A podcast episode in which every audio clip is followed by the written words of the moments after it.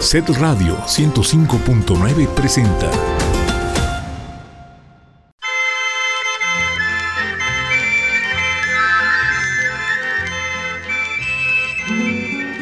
El Sistema Estatal de Telecomunicaciones trae para ti. No existe un momento del día. No me platiques ya. Tarde pero sin sueño.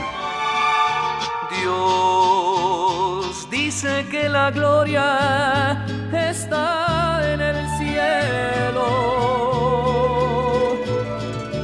Es de los mortales. Buenas noches, bienvenidos a una emisión más de Tarde pero sin sueño.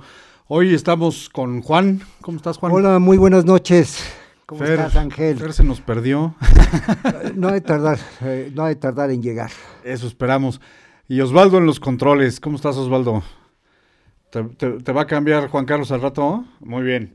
Este, hoy tenemos eh, dos grandes exponentes, uno mexicano y uno cubano, de un eh, movimiento que es eh, paralelo o, o- o asímil al bolero.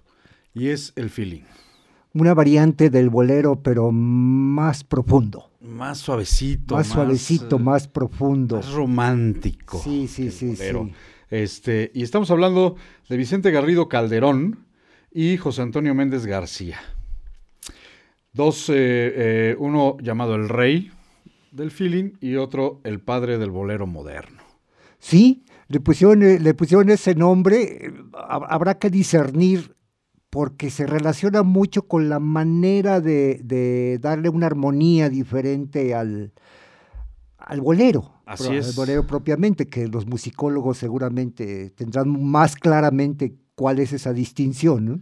Sí, o sea, realmente es una distinción más bien técnica, que, que- porque al final estas canciones eh, que, que vamos a estar oyendo, pues las tocaron tríos, las tocaron boleristas. Sí. este, pero sí una cosa que tiene de diferente es que el, el, el tiempo del- de la música es más suave. más suave y tiene una característica muy, muy propia. Lara, la, la época larista que se prolongó dos, Muchos tres años. Décadas, eh, el estilo de Lara de tocar música romántica o boleros, era que ponía en primer plano tanto la música como la letra. Si ustedes se fijan en alguna interpretación de Lara, cuando él hace, hace silencios eh, en la voz, la música está siempre en primer plano. Así es. Y Vicente Garrido, por ejemplo, hace una cosa diferente. Pone siempre en primer plano La la, voz. voz, en, en una armonía para destacar la voz. Sí, le da, le da prioridad al verso Así es, que a la música, ¿no? así es. Este, esa es una de las características. Pero, por ejemplo, eh, eh, José Antonio Méndez experimenta con, con ritmos, ¿no? Y entre ellos se dice, se cuenta, se platica que es eh, el, aparte de, de el rey en términos de bolero y de feeling, el creador de la salsa o el, o el- Un, uno de los un antecesor de, de los ritmos, de la base rítmica para lo que después sería salsa. Así O sea, es. estamos hablando que ellos crecen entre los 40 y los 50 cuando, cuando las grandes bandas en Estados Unidos, el jazz está en su apogeo, y pues los músicos no dejan de contagiarse de estas corrientes, ¿no? Y, Totalmente. y curiosamente, mientras algunos se contagiaron tanto del jazz que en el propio Cuba les dijeron, bueno, pues ¿qué están tocando, no? ¿Y ¿Ustedes qué hacen? Y ustedes que están tocando, esto no se parece nada a Cuba, ¿no? Sí, sí.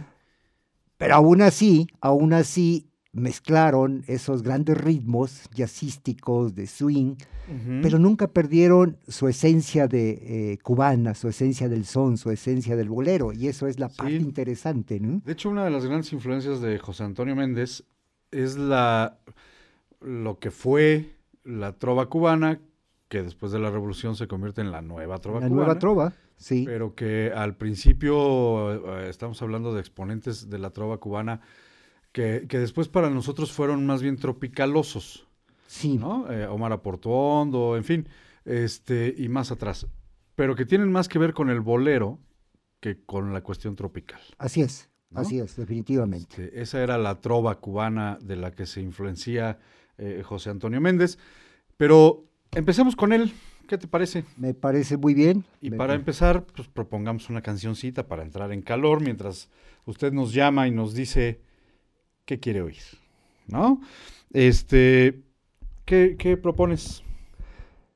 No, no quisiera, no, no- no quisiera eh, que empezáramos con una de sus máximas, que es La Gloria eres tú. Eso, eso la podemos dejar. Pero una que fue clásica, novia mía. Novia mía, novia mía, cascabel de plata y oro, tienes que ser mi mujer. Este, pues bueno, oigamos novia mía con eh, eh, del disco Cuba y su música. ¿La tienes por ahí, este Osvaldo? Novia mía, pues échala. Esto es una producción del Sistema Estatal de Tarde, pero sin sueño.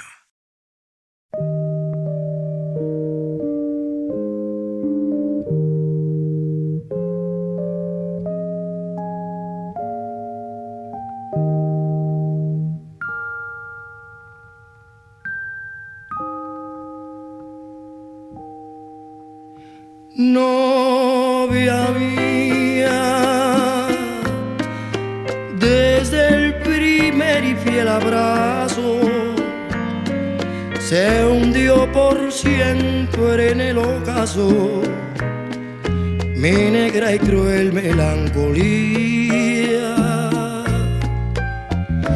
Novia mía, borraste en mí la desconfianza, reviviendo mis esperanzas, cuando jamás lo presentía. Soy muy tuyo. Y tú mi amor lo has comprendido.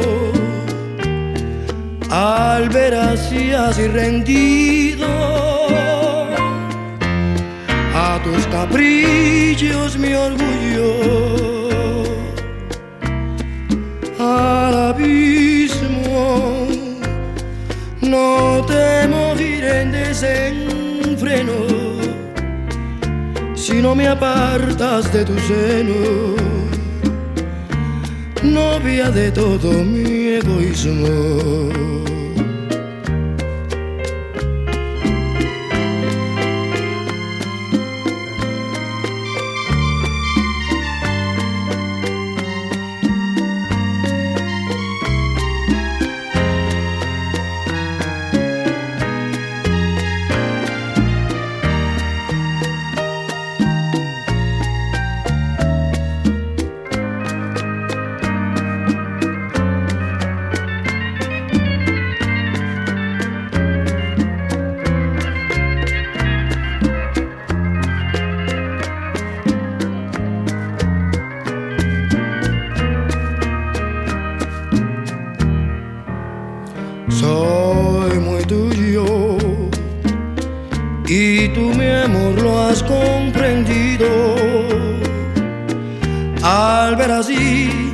Así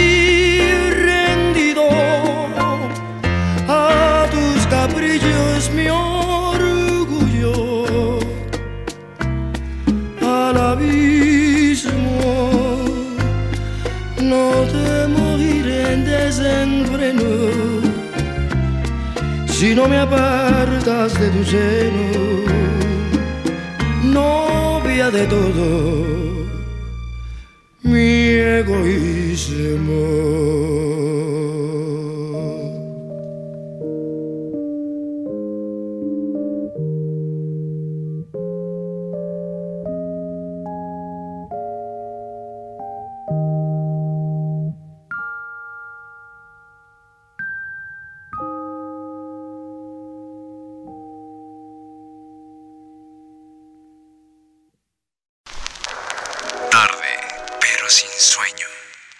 De vuelta en tarde, pero sin sueño. Esto fue novia mía de. eh, Nomás para abrir boca, ¿eh? Nada más para empezar. Nomás para abrir boca. Ese es el feeling, ¿no? O sea, como pudimos ver, aquí eh, eh, mete en el arreglo musical José Antonio Méndez percusiones, que no es un tema de tríos.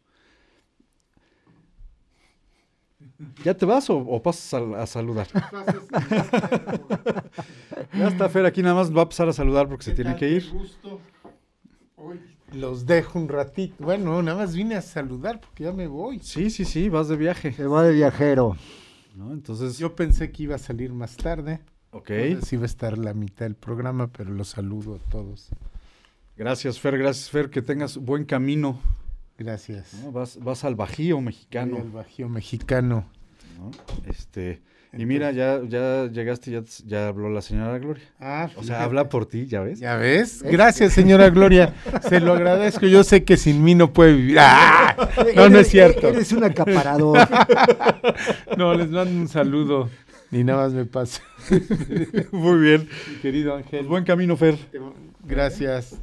Que tengan buen programa. Con claro cuidado. que sí. Claro que sí, Fer. Igualmente. Mucho cuidado, viajas Todo muchas salga horas. bien. Órale. La señora Gloria de Bauchinango, saludos a todos.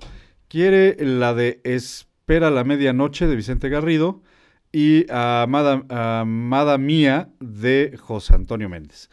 La señora Gloria es una expertaza, sabe de todo. Nos qué vemos. bárbara, ¿eh? Sorprende, es... No, no, qué bárbara. Es impresionante, señora Gloria. Gracias por llamar.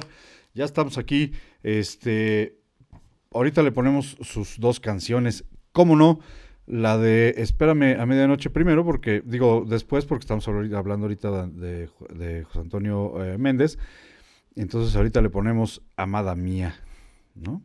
Este, pero bueno, eh, a los 14 años, eh, José Antonio Méndez decide ser músico de lleno. Él, él había, pretendía ser ingeniero agrónomo. Sí, Pero un día llega su papá y le regala una guitarra y dice, no, que ingeniero agrónomo ni qué narices.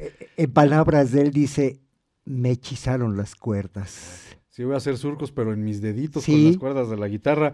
Este, y entonces, bueno, a los 14 años se inscribe en un concurso de aficionados de, en un programa que se llamó La Corte Suprema eh, en, en radio en, en Cuba. Este, y sorprende a todos porque no canta una canción cubana, Así es. canta una canción mexicana. De Cóculas el mariachi de Tecalitlán los Y sones. entonces deja a todos así como de, ¿qué onda con ¿Qué este onda, qué onda con cuate?" este, no? Pero eso le gana, eh, eh, que, que gane el concurso. O sea, al final del día sorprendió, no nada más por la canción que no venía al caso, sino por la interpretación, etcétera, etcétera. Entonces, bueno, se gana el primer lugar y a partir de ahí, en diferentes momentos y tiempos de su, de su adolescencia, este, lo invitan eh, diversos radiodifusores eh, en, La Habana, Sí, pa- sobre pa- todo. Pasa por, por las grandes eh, cadenas radiodifusoras de La Habana, ¿no? Así es. Radio Progreso, Radio Triunfo, vamos, de donde la mayoría de los grandes cantantes se hicieron en Cuba, ¿no? Así es, ¿no? Los equivalentes al XQ y al. XW y tal. Este, y a los 20 años, bueno, no, ni había cumplido los 20 años, o sea, ya hace su grupo, este, y la gente los identifica como los muchachos del feeling, ¿no?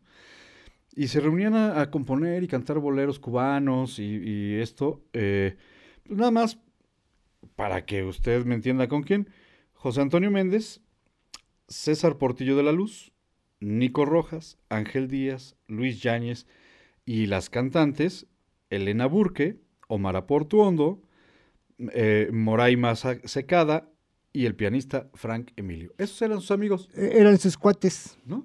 todos jóvenes, todos en la misma línea de, de, oye, pues suena bonito esto, a ver, a ver tú, cántale. Y, y van creando un movimiento.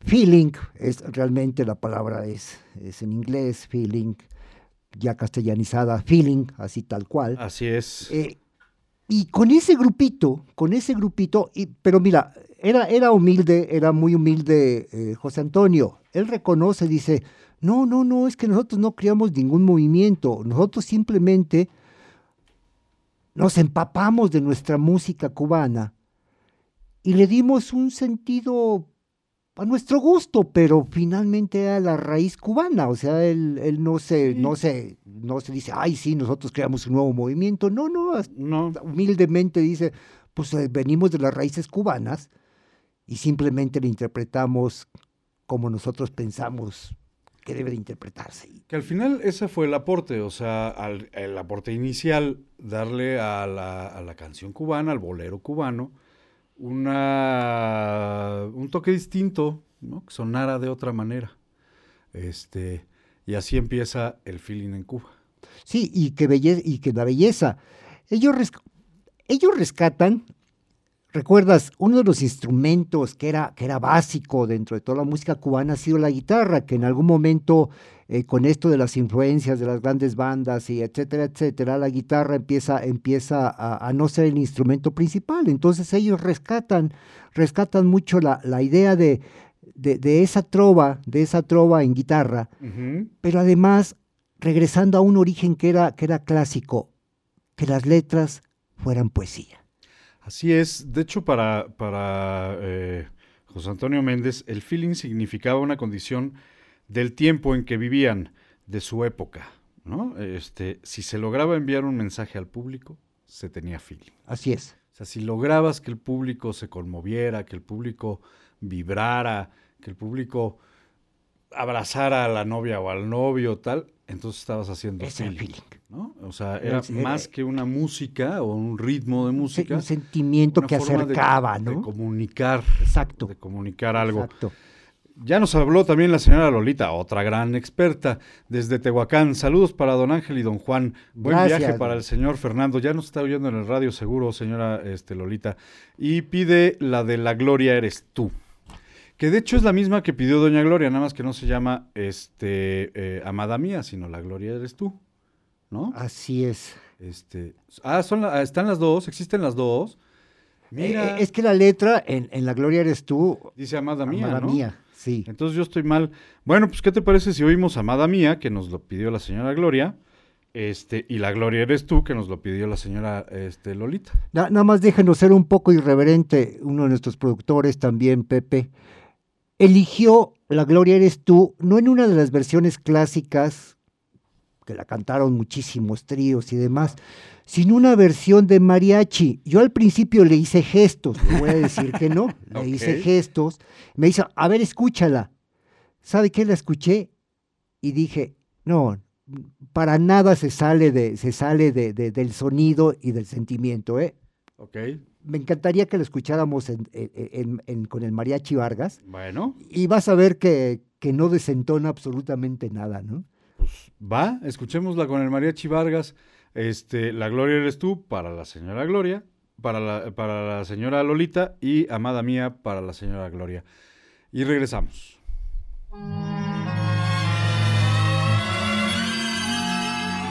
Tarde,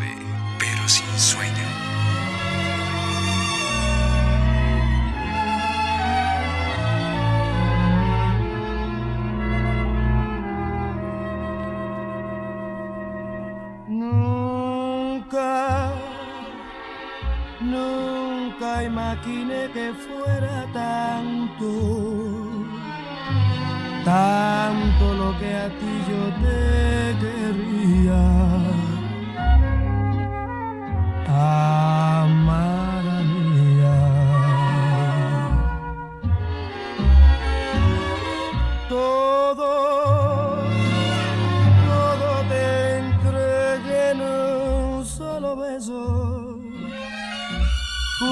Mi tormento y mi alegría. Oh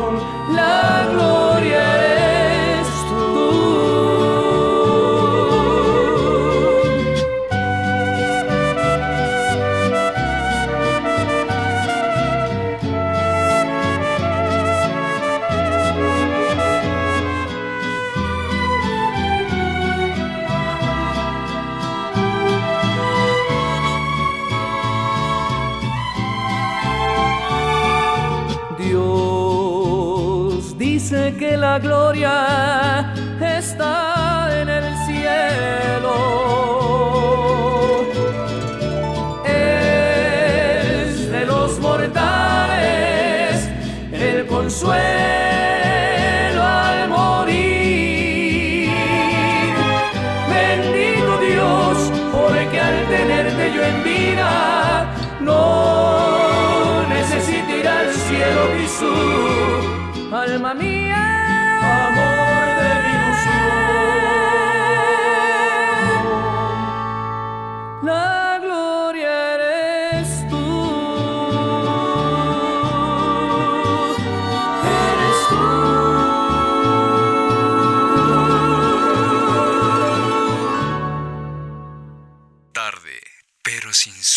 ¿Cómo viste la versión en mariachi? Bien.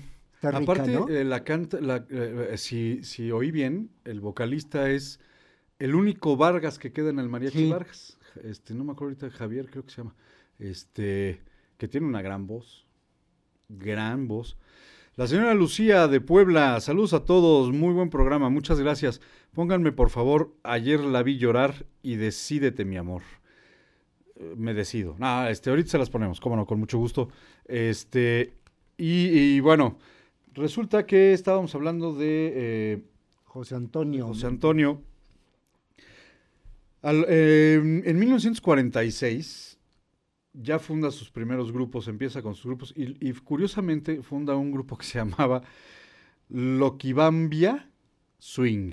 Sí, ¿no? la influencia norteamericana, vamos. Que, que en ese momento, recordemos que la isla de Cuba era el patio trasero de Estados Unidos, era un, un gran casino este, en el que se presume que tenían las manos metidas todos los mafiosos de la época. No se presume, era real. eh, Este- Convenciones en La Habana de, de mafiosos, ¿no? Este, pero que digo que tenían las manos no porque fueran a las convenciones, sino porque todos los casinos, centros nocturnos, etcétera, eran de ellos. Sí.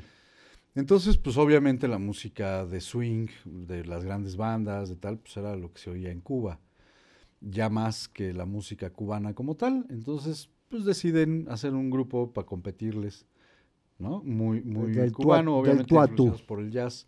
Este, pero no dejan de lado la música tradicional cubana, y ese es como el distintivo. Sí. ¿no? Sí, esa, sí. esa fusión, eh, que, hacer fusiones no es nada fácil, ¿eh? es una genialidad. Eh, empezar a...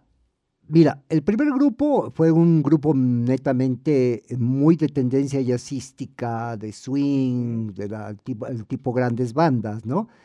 Pero después forman un segundo grupo. Eh, no, no puse el nom no, no, no puse el nombre del grupo porque había algunas dudas. No sé si a ese grupo le pusieron inclusive el nombre de Xochimilco Ok. a- a- a- al grupo. Aquí pasa algo rarísimo, ¿no? Imagínate un super bohemiazo que era trova- trovador, que era José Antonio Méndez, y en este grupo él toca la guitarra eléctrica. Sí, Es una de las variantes que le empiezan a dar, meten guitarra eléctrica, meten alientos, trombón, eh, saxo, este, piano. ¿Te imaginas lo que haber sonado? es lo que, lo que los historiadores de la música registran como el inicio de la salsa. Así es, ¿no? así esta, es. Esta fusión que hace de instrumentos, de ritmos, entre el swing, la, el- el- el- la música cubana, este, pero con instrumentos eh, eh, modernos que después serían in- instrumentos del rock. Así es. Este, y bueno, esa fusión eh, le- que hace años después eh, le, le gana este eh, pues estatus de iniciador de la salsa. Sí, sí, sí, uno de los Pero en el primer precursores. grupo, fíjate nada más quiénes eran sus vocalistas. Bueno, su pianista era eh, Frank Emilio. Frank Emilio. Y su vocalista Omar Aportondo. Híjole, un bozarrón precioso de esta mujer. O sea, la señora tiene casi 90 años y sigue cantando. Sigue cantando. Impresionante. Entonces imagínese la joven. Y, y el sabor, ese sabor sea, 100% cubano. ¿no? Es Sí, sí, sí, eh, sí, eh, interesante escuchar a, a Portuondo. Y, y bueno, ya en este experimentar musical, este, escribe la canción que acabamos de oír de La Gloria Eres Tú, que se convierte pues en su primer gran Fue, éxito. fue su, su primer gran hit de, de Jo- de José Antonio. Y fue tan importante, fue su bandera, que es eh, eh, la canción que lo trae a México. Sí, ¿no? Recordemos que ahora no sé si sigue siendo, pero hubo muchos años en que para que un cantante o un músico, un compositor se consagrara, tenía que pasar sí por sí por México. eh, pero indudablemente. Este, porque si no, entonces no era reconocido. eh, O sea, era famoso en su localidad. y Sí, en la, punto, en la isla, pues era todo un fenómeno, todo el gran músico, Superstar. pero, pero en la isla. Si no pasaba, y, y le pasaba a todos, argentinos, chilenos, colombianos, venezolanos, quien usted me diga en esas épocas, si no venían a México y no triunfaban en México, Así es. no pasaba nada con ellos. Este, y ese fue el caso de, de, de José Antonio Méndez. Lo trae a México, la gloria eres tú. Sí, Este, que bueno, entre otras personas, y, y quien, y por quien se oye la gloria eres tú en México, es por Toña la Negra. si ella, ella va a Cuba, interpreta, interpreta La Gloria Eres Tú, seguramente por ahí eh, platicó con José Antonio. Seguramente. Y, y bueno, pues Toña la Negra, ya a los 50 era Toña la Negra. Era una gran estrella, este, pero, pero además de Toña la Negra, la Gloria Eres tú la cantó Pedro Infante. Sí, dos años después, en tres años después, en dos tipos de cuidado. Así ahí, es. Se, ahí se la aventó. Así es, en, en esa película de Si te vienen a contar cositas malas de mí, este, con Luis Aguilar. Eh, Miguel Valdés, Miguelito Valdés, y la graba Olga Guillot para la firma Coda. Sí, en Nueva York, en Nueva York. O sea, brinca esa canción. Se, va, a Nueva la York. estratosfera y entonces los, obviamente, los empresarios mexicanos voltean como el ojo del Señor de los Anillos, voltean a la isla y se traen a México a José Antonio Méndez para, para hacer eh, conciertos, presentaciones. Eh, eh, al principio, al principio, él, él muy influenciado por lo que le había contado Toña, él decide des- venirse a México. Y en una, uno de sus coterráneos, uno de sus amigos, Pedro, Pedro Reyes, Pedro Reyes, ajá. Pedro Reyes, un amigo también músico que viene a México, le dice, mi hijo, oye chico, vente para acá, acá está re bueno. Ah, está bonito el tema, eh, hermano. A propósito, de, a propósito, era todo un personaje ya, ya, ya empezaba a ser un gran personaje en Cuba, pero no le daba para vivir. O sea, no le daba para vivir su fama, pues era famoso, pero realmente no le daba para vivir. Entonces él, pues, parte un poco para probar suerte, parte un poco para seguir su, su vida musical, pero pues también para ganarse un dinerito. Sí, claro. Llega a México, pero llega fregado, ¿eh? Lle- Llega con, con dos pesos, pobre cuate, a Veracruz. Llega en barco a Veracruz, apenas eh, con unos cuantos pesos. Realmente el- su pasaje lo, lo compra pues con los tres pesos de ahorro que tenía y los cuates se prestaron para, órale, padre, vete, ¿no? Sí. Y llega así. Pero llega a México y, y, bueno, llega así, pero tiene, o sea, va ahí eh, haciendo camino y canta en bares y canta en, en- en donde lo dejen cantar y para hacerse de unos pesos. Pero tiene la suerte de las estrellas y conoce a Fernando Fernández. Sí, el Crowner. Así es. Y entonces Fernando Fernández le dice, no, maestro, ven, yo te ayudo, ¿no? Este, y aparte de ser uno de sus cantantes, pues es el que lo introduce a las grandes ligas. Ah, Hay una anécdota interesante con este. Le encantaba la comida cubana a, Ferna- a Fernando Fernández. Ajá. Y decía que hacían unos chinitos con tocino, o sea, unos frijolitos con tocino. Sí, sí. Que cada que invitaba a Fernández, dice, bueno, era obsceno verlo comer, porque se atascaba de, de- los frijolitos chinos cubanos, ¿no? Era- fueron muy amigos, se- se convirtieron en muy, muy, muy amigos, ¿no? Así es. Bueno, pues este, este encuentro lo lleva a, a- lleva a José Antonio a, a conocer a los grandes de la época. Sí. ¿no? Agustín Lara, por ejemplo, que, que Agustín Lara era un personaje difícil, no le gustaba mucho la competencia, pero invita a José Antonio Sí. a cantar con él en el famosísimo estudio Azul y Oro de la, de la XW. Sí, bueno, se lo, se lo ganó. Se lo Se ganó. Y entonces eh, comparten el escenario en la XW, en el famoso estudio Azul y Oro, que dicen las malas lenguas que no era de nadie más que de Agustín Lara. Sí. ¿Te acuerdas que incluso hay hasta una anécdota que comentaban los técnicos de la XCW, que ese estudio estaba embrujado, ¿no? Que Sí. veían la sombra de Agustín, olían sus cigarrillos y a otras cosas. y, y a- y a algo más. Este, entonces, bueno, eh, eh, cae con el pie derecho al conocer a, a Fernando Fernández. Este, conoce a Agustín Lara, eh, eh, trabaja con Mario Ruiz Armengol en su orquesta, a conoce a Vicente Garrido, a Álvaro Carrillo, a Luis Demetrio, a Gonzalo Curiel, a María Luisa Landín, a José Sabre Marroquín. O sea, todas las grandes estrellas eh, de ese momento. Sí, los que hicieron la, De- la de- radio en México en ese El momento, bolero, ¿no? de, de este Bolero. género, ¿no? Que él estaba tratando, pues no, ni siquiera estaba tratando, él lo tocaba de una manera diferente, Sí, que con el tiempo se convirtió en un estilo, ¿no? En un estilo musical llamado feeling, pero él en su momento pues no lo veía como estoy componiendo la música de otra Sí. manera, ¿no? Sino yo lo hago así, ¿no? A mí me Este es mi gusta así, estilo. ¿no?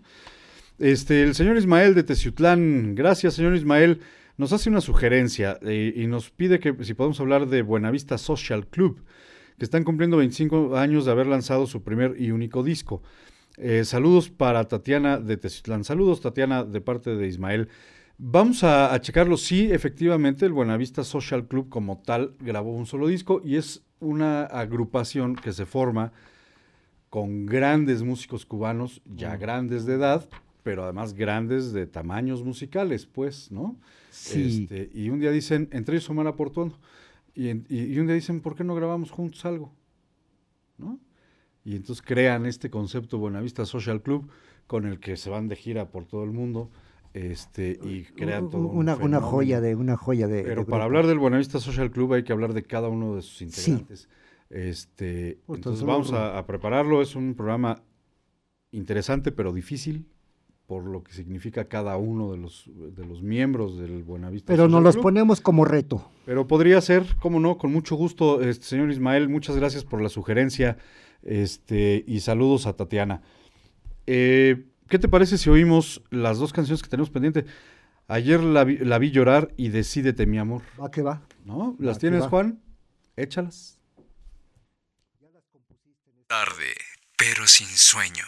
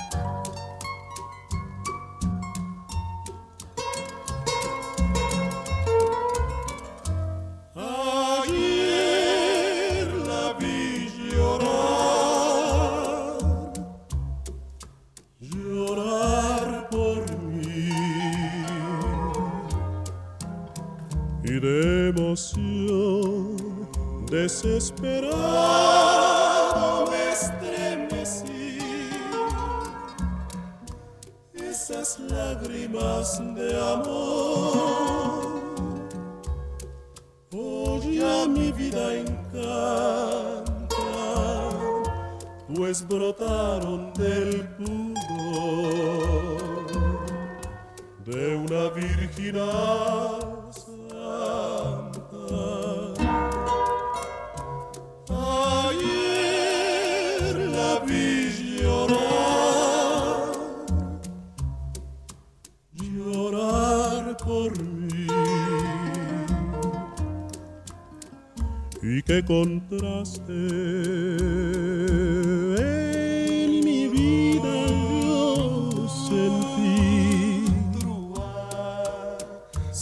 Sentí tristeza al comprender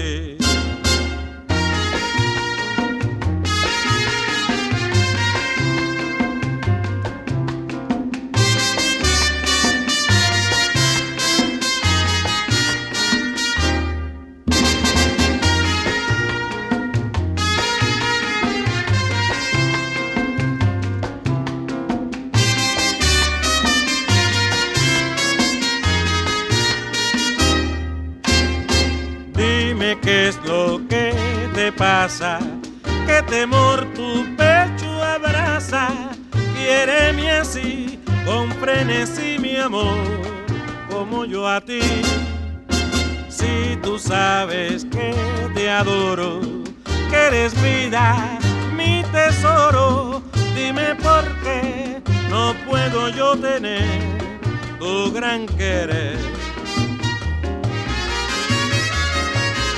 Decídete a entregarme el corazón y así sabrás lo que es el amor. Dime qué es lo que te pasa, qué temor tu pecho abraza. Quiéreme así, con frenesí mi amor, como yo a ti.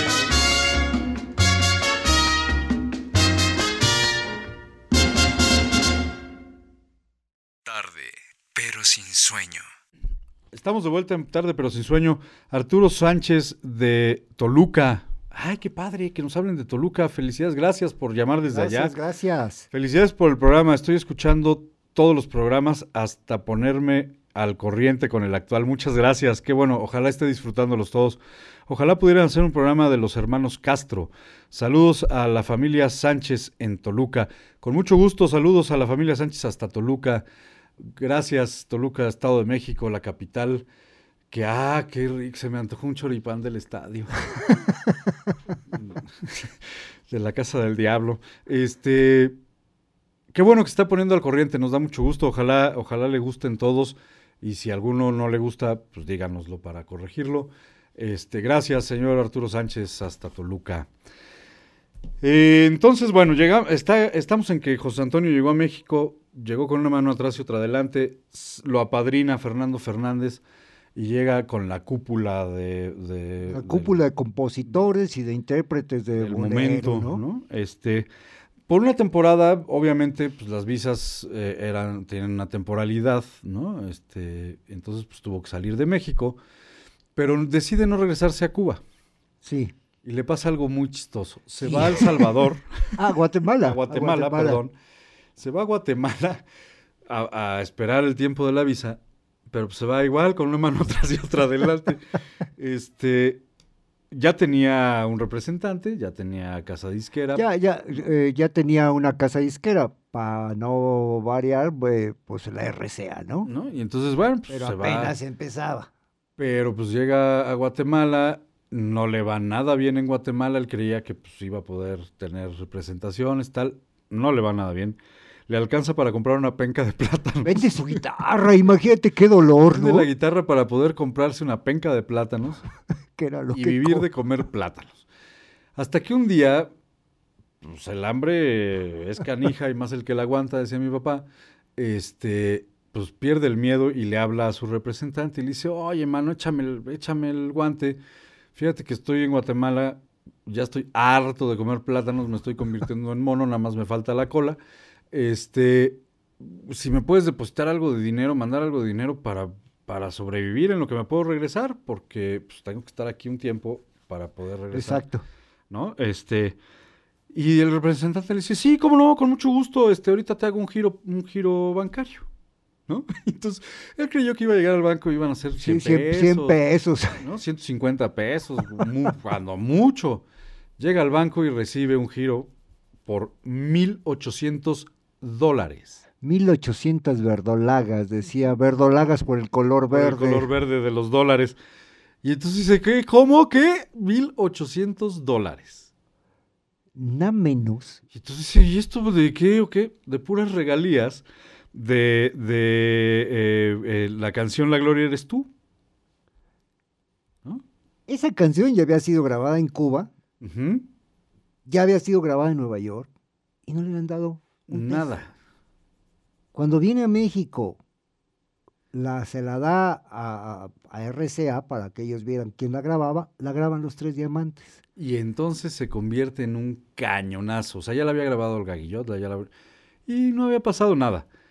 La graban los tres diamantes, se convierte en un cañonazo. Y él no sabía porque estaba en Guatemala sabía. comiendo bananas. Exacto, como Changuito el pobre. Changuito, el pobre. Este, y entonces, pues, llega, llega su chequezote de 1.800 dólares. Y, oye, pues, ¿por qué tanto? No te lo voy a poder pagar, ¿no? Dice, no, es una parte de tus regalías. ¿Cómo que mis regalías? Sí, las eh, la Gloria eres tú, la grabaron los tres diamantes y ha vendido más de, más de 100 mil copias. 100 mil copias en una semana. Ándale. Entonces, por supuesto, se regresa a México en primera clase, todo fifirififis, este, pues porque ya, el- No, no, ya, había era, ya era otra, funcionado. ya era otra cosa, ¿no? No, ya, Ya, era ¿cómo otra cosa. Ya quisiera que me depositaran hoy los puros 800 dólares. ¿No? Este, pero, pero así se regresa a México, vuelve a tener su visa por, por el tiempo y se queda 10 años en México. 10 añitos en México. Todas las historias que no debe haber visto con toda esa bola de bohemios con los que se juntaba, tan solo Álvaro Carrillo, eh, Luis Demetrio, los compositores, con Vicente Garrido también. De Garrido. Después hablaremos de él. eh, con Vicente Garrido, o sea, que, que Sí, no, ya no me, no me imagino qué no debe haber hecho en México, ¿no? Bueno, pues estuvo 10 años en México. Este, entre algunos de los que lo grabaron fue Pérez Prado, que era el hit del momento. Sí. ¿no? O sea, Pérez Prado es- era la gran estrella, lo grabó. Este, y Mario Rivera Conde, que ya hemos hablado muchas veces de don Mario Rivera Conde. Colmilludo. Tendremos que hacer algún día un programa de los dos grandes promotores musicales Sí. ¿no? que, que, eh, uno es- de ellos es Mario Rivera Conde, le graba un- le, le le firma un contrato para grabar cinco discos, acompañado por la orquesta de Chucho Zarzosa y Mario Ruiz Armengol. Con, Ruiz Almarengol eh, se volvieron cuatísimos del alma. De hecho, él consideraba a Mario, a Mario Ruiz Almarengol como su hermano mayor. Este, con él trabajó eh, todo el tiempo que estuvo en México. Fue uno de los directores de orquesta, arreglistas, con los que trabajó Más. mucho y fue su gran amigazo del alma, ¿no? Así es. Entonces, bueno, pues le- está 10 años en México, le va muy bien, eh, eh, está en la bohemia, en la famosa bohemia mexicana de los 60, 50, 60. Este, y cuando triunfa la Revolución Cubana, E- Es, es otra etapa interesantísima. el cuate dice, Me regreso a mi patria. ¡Viva Castro! Y se regresa a Cuba. Y se regresa a Cuba a vivir en Cuba, no a, a irse No, a no, no, presentar no a regresó a ver Cuba. qué pasa, no. No, se regresó por convicción a Cuba y se quedó en Cuba, Sí. ¿no? Este, digo, vino a México eh, eh, Regresó todavía un par, de, regresó un par de ocasiones. Obviamente, el gobierno eh, revolucionario pues le daba permiso de, de salir, porque en general el gobierno cubano de la revolución a los artistas en general siempre les dio permiso. Este, es una característica, todos los artistas cubanos han viajado, todos, en, en casi todas las disciplinas. Este, porque no había un temor de que se quedara Así es. ¿no? O sea, estaba tan convencido de, de la revolución cubana y de lo que pretendía el nuevo gobierno en Cuba, que era un convencido y no había dudas de que iría, haría su gira, se presentaría, bla, bla, bla, y regresaría Sí. a La Habana. Entonces, en repetidas ocasiones vino a, a México a presentarse, pero ya no viviendo en México. Ya no viviendo en México. Yo recuerdo ¿Quiénes fueron después de, de la Revolución Cubana que regresan a la isla? Pues el único que recuerdo es al bárbaro del ritmo, a Benny Moré, que es, el que- es uno de los que regresa eh, estando en México y con todos Sí. los triunfos que tenía Benny Moré en México, Latinoamérica y demás. Eso también uno de los convencidos que regresa a Cuba y ahí se queda. Así es. Ahí se queda. Y José Antonio hace lo mismo. Él regresa a Cuba convencido de, de lo que sucedía políticamente y se queda en Cuba. Sí, regresa en el 78 a grabar para Polaroid, este, con Chucho Zarzosa. Con Polidor, sí. Y en 1985 hace su última gira por México, acompañado del grupo cubano Son 14. Son, son 14. Y eran 14. Sí. Además, o sea, no es nada más nombre. Este.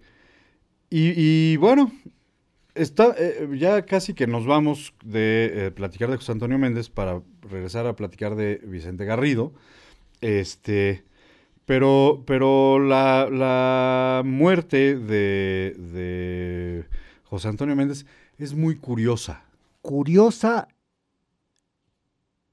insospechada, Totalmente. insospechada, curiosa, pero todo lo escrito sobre alrededor de la muerte se vuelve por sí mismo hasta, hasta una oda a la vida, el último día de su vida. Y Sí, es, es, es, des- eh, o sea, es el ejemplo de que cuando te toca, te Cuando toca. te toca, aunque te muevas, te toca. O sea, resulta que el 9 de junio de 1986 desayuna en su casa, desayuna con, con un grupo de boleristas mexicanos que habían ido a La Habana, este, y que lo iban a acompañar en la noche en, sus, en su concierto en el, en el St. John's. que fue, que fue desde que regresó a Cuba, el San John's fue su, su casa. Fue su casa. Ahí tenía sus presentaciones. Así es. Este, eh, eh, fijas. Eh, y entonces era un avance del Festival del Bolero, por eso estaban los, los boleristas mexicanos en Cuba, desayuna con ellos, eh, se toma unos alcoholes, en fin, y le dice, bueno, muchachos, nos vemos en la noche en el St. John's, porque acostumbraba a dormir unas horas antes de, de presentarse. ¿no? Normalmente sus presentaciones eran a las 12 de la noche. Y entonces va a su casa, a su rutina de ya llegué, voy a dormir un rato, ahí me despiertas vieja. ¿no? Pero, Este, pero antes, eh, lo, lo curioso de esto.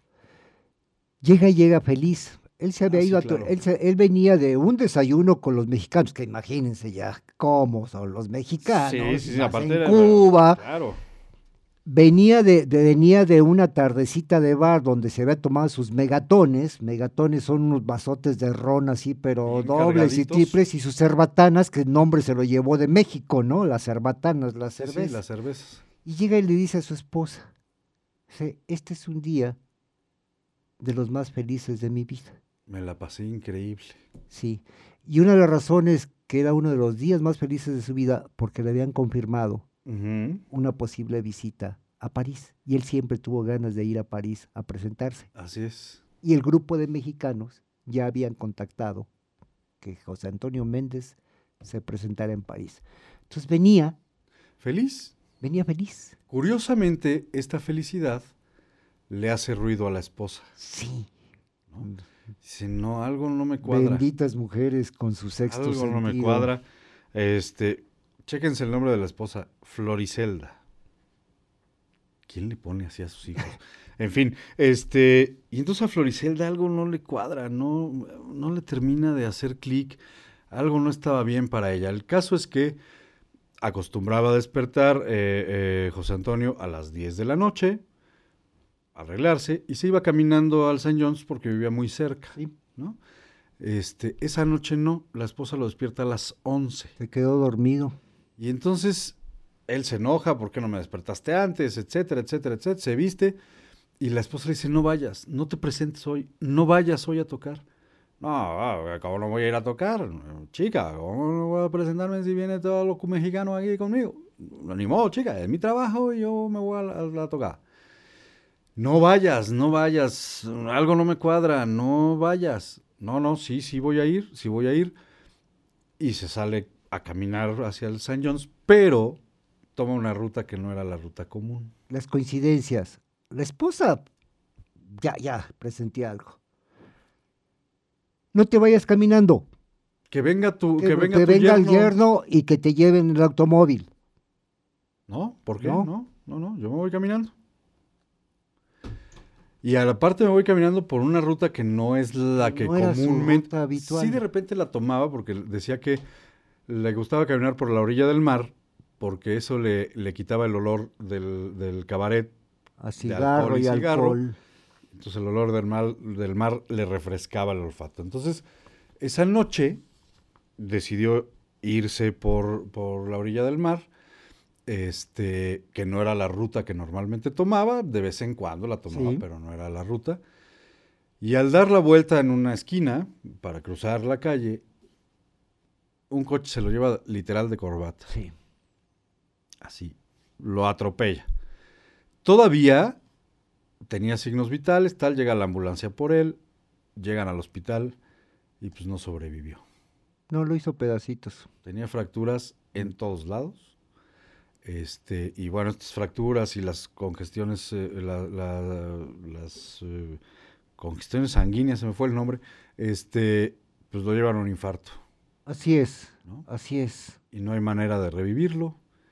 Y así muere José Antonio Méndez en La Habana. Y todavía con, imagínate ya con el proyecto feliz porque se iba a París. eh, Sí, ta, ta, hombre. ta, pues bueno, el destino era, el destino era para otro.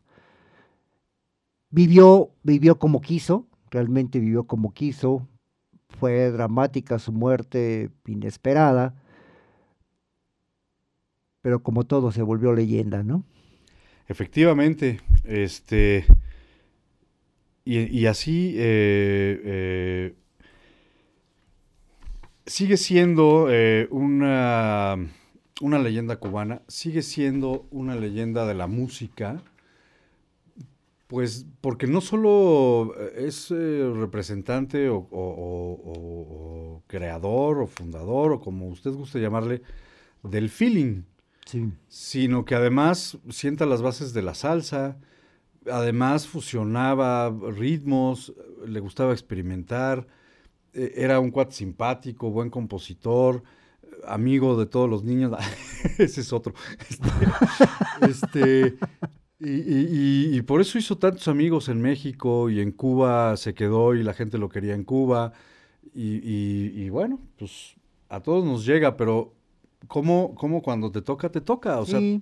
todo se conjugó, la esposa lo presentía, este, y, pues bueno, Sí, ¿no? Sí. Así muere José Antonio Méndez.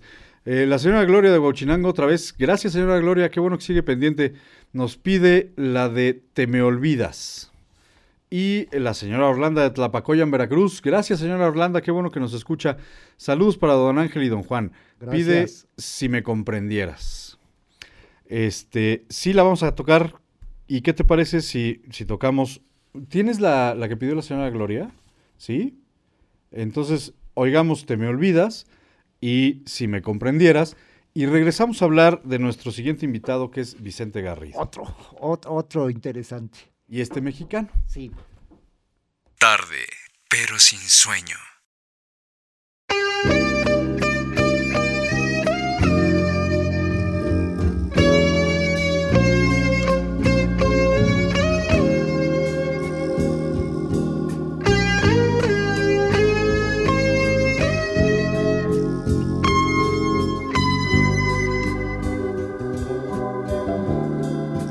Muriendo en mi recuerdo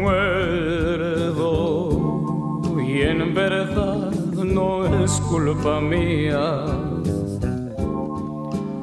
Se confunde el sentimiento al sentir la lejanía.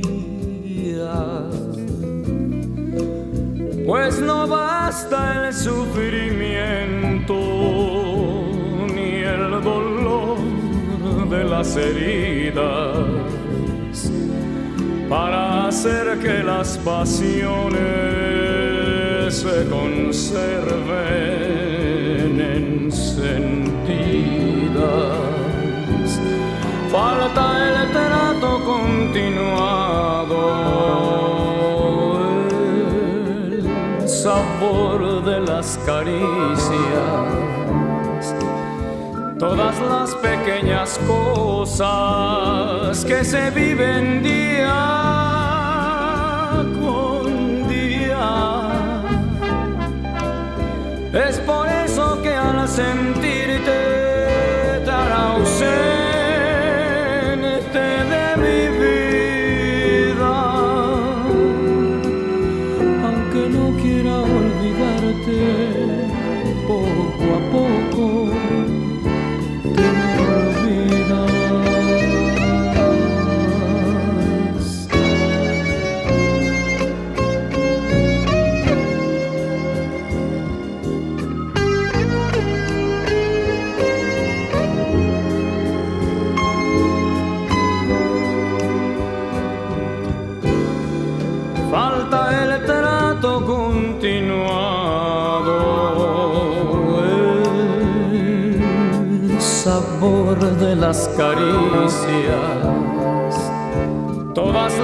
pequeñas cosas que se viven día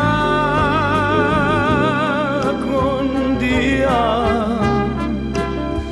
Es por eso que al sentirte tan ausente de mi vida, aunque no quiera poco a poco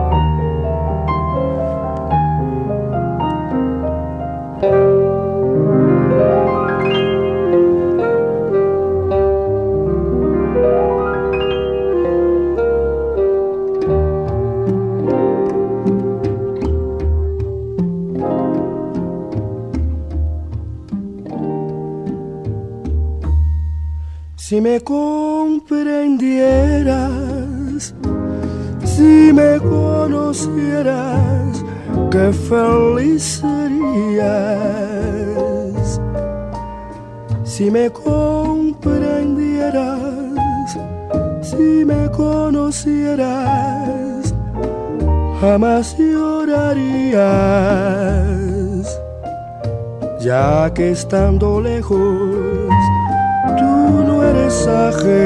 porque vas conmigo.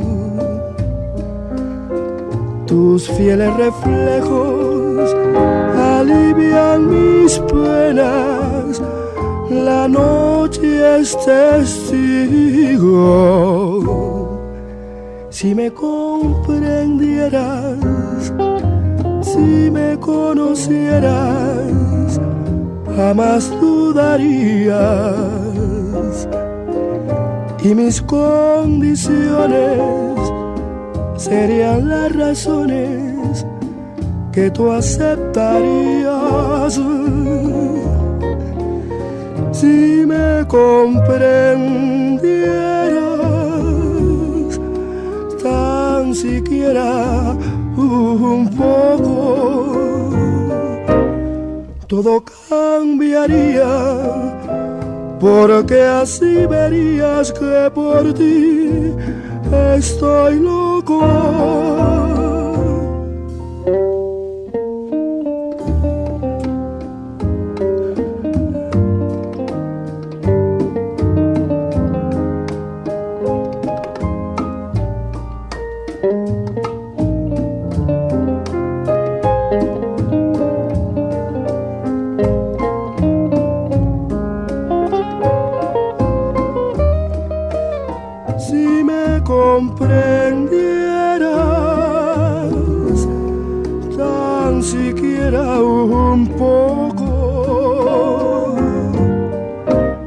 Todo cambiaría, porque así verías que por ti estoy loco.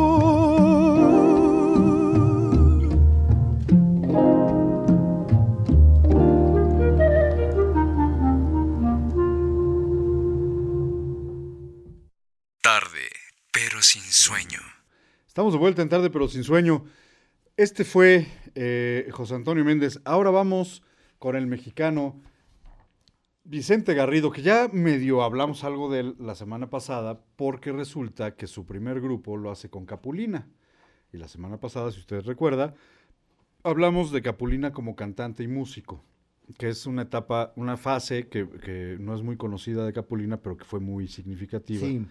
Este, entonces, bueno, el primer grupo que forma Capulina formaba parte justamente Vicente Garrido. Pero resulta que Vicente Garrido es, eh, viene de una familia de artistas, de, de gente de dedicada todo- a las de- artes. y de dos generaciones, ¿eh? De dos generaciones, su abuelo era poeta, su papá era poeta, su mamá era músico, este, o música. su Es que abuela- si su dices abuela- música se oye feo. Era música. Era, No, era no, música. Se oye feo, este, o por lo menos en México tiene un sentido diferente, ¿no? Tiene, Es tiene el sentido de música. que es mentiroso, de que es hablador, etcétera.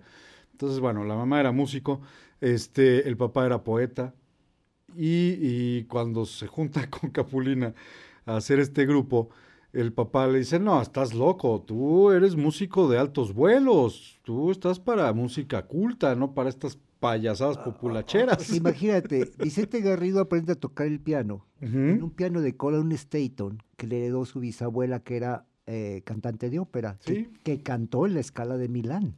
Nada O sea, na- más. Nada más, nada más. Entonces, él hereda en el piano Así de es. la- de, la, de la bisabuela, un Staton doble, una de cola, y te vas a imaginar qué hermosura de, de- De piano. de instrumento, ¿no? El otro día, hablando del, del Staton, estamos haciendo una serie de programas que ya le vamos a platicar en su momento. Y entonces eh, Ricardo Menéndez y Carlos López llegaron a un lugar, que no les voy a decir cuál, y Carlos sabe mucho de pianos y toca. Eh, le gusta la música y, y- y le gusta restaurar pianos y tal. Llegaron a un lugar y vieron un Staton. Órale. Yo ya le dije a Carlos y a la producción que le tienen que dar un manazo, porque piano que ve, piano que quiere tocar. Entonces pidió chance, se sentó y tocó en el Staton, ¿no? Y entonces comentaba que él quería un piano así, o sea, que siempre ha sido su sueño tener un Staton de, de gran concierto, que Sí, es el de sí, cola sí, grande, este, pero que cuesta sobre 18 millones de pesos. Sí, no, no. Hay cualquier cosa ahí para los chicles, vamos, ¿no? Vas, Sí, ¿no? cómprate un piano. Entonces, este, digo, un piano normal, un Yamaha de gran concierto cuesta 2 millones. Para que tenga usted un parámetro. Un Staton cuesta 18. Pues entonces te adelanto la barbaridad que hizo Vicente. No, espérate, la vamos a contar en su momento. Este, porque fue una barbaridad eh, del tamaño del piano. Este, en ese piano eh, aprende a tocar a los 10 años. Y a- más bien, a los 10 años escribe ya sus primeras poesías. Sí. Poesías que después eh, su, su, este, papá? su papá recopila y, y- y hace una impresión. Las hace un libro que se llamó, y si usted lo tiene o lo encuentra por ahí, eh, búsquelo, se llama Destellos, Poemas de los 10 años. Sí. Imagínate el ambiente donde crece, donde crece Vicente. Su casa, la casa de sus padres, era centro de reunión. Pues entre algunos desconocidos como Carlos Pellicer, Rodolfo Sigli, este, el propio Alfonso Reyes, eh, m- eh, Ponce, Manuel M. Ponce, Lerdo de Tejada. Lerdo de Tejada, el fundador de la Orquesta Típica de México. Ah, hay cualquiera amiguitos que tenía. Sí, hombre, unos artistas mediocres. Sí, sí, sí. Pues, pues, en ese ambiente crece eh, Vicente. Entonces, pues, la genialidad le llega por, por, eh, por, por, eh, por genes, ¿no?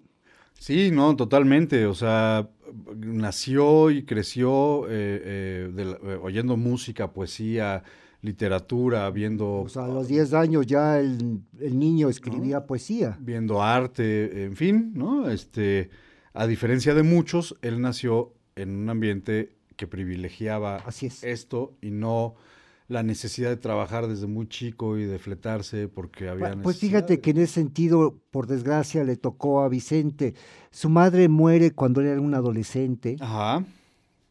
su padre se viene abajo, se viene abajo. eh, o sea, su padre siempre fue su soporte Sí, claro. moral y demás. eh, y Vicente siempre incluso le escribe una canción muy bonita, Eres el faro de mi luz. eh, bien padre que se la escribe a su papá. Pero la realidad es que pues también se, la, se las ve negras. Desde chavo tiene que, pues, que buscarle, ¿no? Sí, y lo busca siempre en la música. La música. ¿no? A eso me refería, o sea, él tuvo la oportunidad de, bueno, hay que buscar el pan, pero entiendo que el, el arte te puede dejar para vivir, entonces te doy chance de que lo busques en el arte, cosa que a muchos de los que hemos eh, tenido en esta mesa, el tema era otro, el tema Sí. era, no, de eso te vas a morir de hambre. no, Exacto, al contrario, ¿no? Los, la, familia decía, "Ve- ¿quieres volverte vago, Sí, eh, claro, perverso, no, no, vicioso pues no entres a la música, ¿no? Entonces, este, a Vicente no, a Vicente le permiten buscarse el sustento en la música. Este, pero ¿qué te parece si oímos Espera, esperé la medianoche que nos la pidieron, las pidió la señora Gloria que desde el principio y se la dejamos suspendida hasta que empezáramos a hablar de eh, Vicente Garrido. Oigamos, eh, espera, esperé la medianoche y regresamos. Tarde, pero sin sueño.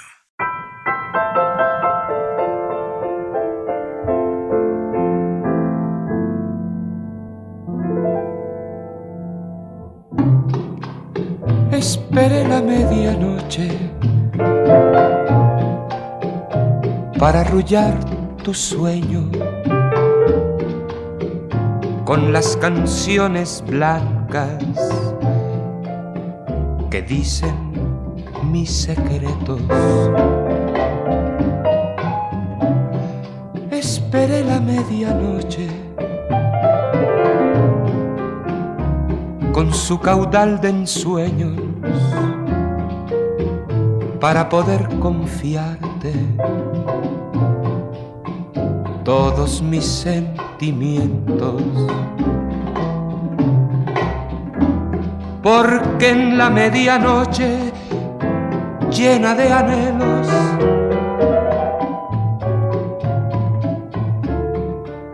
las almas se acurrucan en el recuerdo.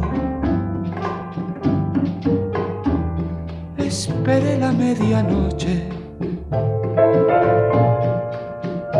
para arrullar tu sueño con las canciones blancas que lloran mi secreto.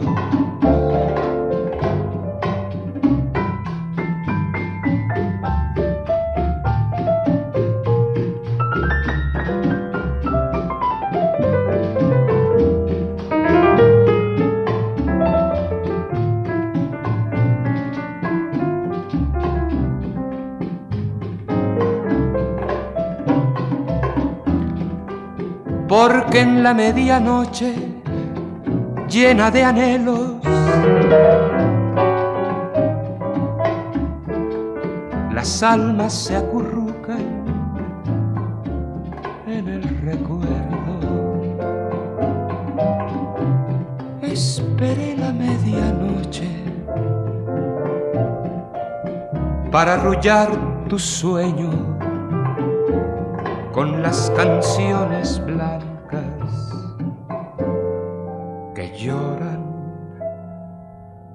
mis secretos.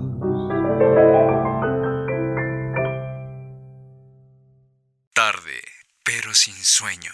Qué, qué rico canta el sujeto. Sí, porque aparte la, la voz que oímos es de Vicente Es de Garrido. Vicente. Esta, esta interpretación es del propio Vicente Garrido. Este, Norma Juárez eh, de Tlaxcalancingo está disfrutando el programa con su suegra y le manda saludos a su hija. ¿O a su hijo? ¿Qué es hija o hijo? ¿Hijos? Ah, sus hijos. Ok. Este, porque les gusta la música del recuerdo. Pide Me faltabas tú. Y a usted nos, nosotros nos faltaba usted, señora Norma. Qué bueno que está disfrutando el programa y qué bueno que se lleve bien con su suegra y oigan la música juntas. Me da mucho gusto. Y ahorita le ponemos Me faltabas tú, dedicada a sus hijos, ¿cómo no? Este. eh, pero bueno, estamos hablando de Vicente Garrido. Eh, eh, él fue compositor mexicano, Eh, ya estoy escribiendo aquí mal. Es que escribo el nombre de la canción, porque si no se me olvida, me faltabas tú. Ok. Este. Decíamos que era. viene de una familia artística. Sí. dedicada al arte, conocedora del arte, de literatura, etcétera. Y entonces se encaja muy bien en el feeling por este tema que decías, de que la música es un acompañamiento de la letra. De la letra. Entonces, por supuesto, Vicente Garrido tenía una gran facilidad para escribir, porque tenía una gran escuela en la escritura, ¿no? Entonces, cuando tiene necesidad de buscarse la vida, porque, porque su papá la pasa muy mal a la muerte de su mamá y había que comer, Claro. este, él dice, no, o sea, mi, mi tema es la música. Entonces, si tengo que buscarme el pan, pues lo voy a buscar en la música. Pero hay tomado decisiones. Me, me- me encanta esa faceta de, de- de Vicente, porque pese a que necesito ganar, como Sí, privilegio aún así la música. así es. Hay una etapa donde pues, él quería tocar, él, él se sentía con los arrestos para decir quiero, quiero, quiero tocar, quiero llevar mi música. Le dan una oportunidad en una, en una estación de radio que incluso era, era eh, eh, una estación del Estado, la XCFO, la Radio Nacional. Así es. Dice, ah, ¿quieres tocar? Pues órale, aquí está la estación, pero no hay paga. Es de gratis. Va que va. Juega el pollo. va que va. No gana, aparentemente. Primero lo dejaban tocar Lo que él quisiera. lo que él quisiera. Claro, en los, en el- en el- En los parámetros de la estación, claro. ¿no? Lo que él tocara. Era escuchado, Por, por miles que seguramente aprendía, escucharían la estación. aprendía. Pero no le importó. No le es. importó. O sea, él lo que quería era tocar. Sí, al final del día se convirtió en una excelente decisión, este, porque le dio experiencia, en primera. Y segundo, la libertad para elegir su repertorio. Y entonces, en ese repertorio empezó a meter Sus propias composiciones, composiciones. propias, ¿no? Y entonces empezó ahí a dar, sin ni siquiera decir que eran de él y tal, em- empezó a dejar que la gente oyera Así sus es. canciones. Fue sembrando. ¿no? Fue sembrando para que la gente fuera diciendo, ay, me gustó esa canción, ¿cuál era? ¿La vuelven a tocar, por favor? ¿No? Sí. Este, y eso, pues, obviamente, le dio cancha, le dio espacio en, en el gusto del- de la gente, pero así tomó más de una decisión. Sí, así es. Fue, fue, fue muy inteligente en ese sentido, ¿no? Así es. Después entra a un, a un, eh, eh, eh, a Un bar, bar, fue- el fue un bar. Y le dicen, ok, va, está bien, pero te pagamos la cuarta parte de lo que gana un pianista normalmente. Sí, pues era un chavo, ¿no? Y Entonces, pones tu vasito en el piano para las propinas, que eso se usaba mucho y todavía en algunos lugares se usa que el pianista pone una como pecerita, sí, ¿no? Entonces si te gustó te paras y le echas ahí una, una, una propina, ¿no? Bueno, pues ganaba mucho más de las propinas que del, que del sueldo, así es. ¿no? Y eso evidentemente era un termómetro de que lo que hacía le gustaba a la gente, porque hacía lo mismo, tocaba un repertorio conocido y, y entre lo conocido filtraba sus canciones y filtraba sus cosas, y cuando ya quedaba poquita gente en el bar, entonces nada más tocaba sus Así es. cosas, ¿no? Así es. Este, pero tenía ahí un, un problema con, con esto, porque resulta que siempre habrá y siempre ha habido gente muy grosera. Este, y entonces se sentía un poco mal de, de las propinas, porque se sentía como, como eh, esclavo, como este Pues como si le dieran limosna. Sí. Este, como limosnero. Sobre todo cuando algún borrachín, en lugar de pararse y dejar la propina, como él tocaba pegado a la pared, pues no, no se iban para ningún lado las monedas. Entonces había gente que desde su mesa le aventaba monedas como monito cilindrero. Así es. Entonces eso no lo tenía muy a gusto, era como... lo- Sí, le, le, le, le causaba escosor y yo Así creo es. que era más que, más que lógico y Sí, justificado, claro, ¿no? por supuesto. O sea, una cosa es, oye, me gusta cómo cansa aquí está, A que de donde estés agarres y avientes un peso y acuérdate de los pesos. Los, y, pues, ahí te va un peso plata. Ahí te va un peso, ahí va en la cabeza. lo... Oigan. Sí, no, no, no se vale. No, no, no se vale, Aparte, ¿no? caían en el piano, caían en el piso, caían donde cayeran. Y eso no le, no le encantaba, pero ganaba mucho más de las propinas que del sueldo que le pagaban en, eh, como pianista eh, de planta de este bar Cienflores, que no sé dónde estaba.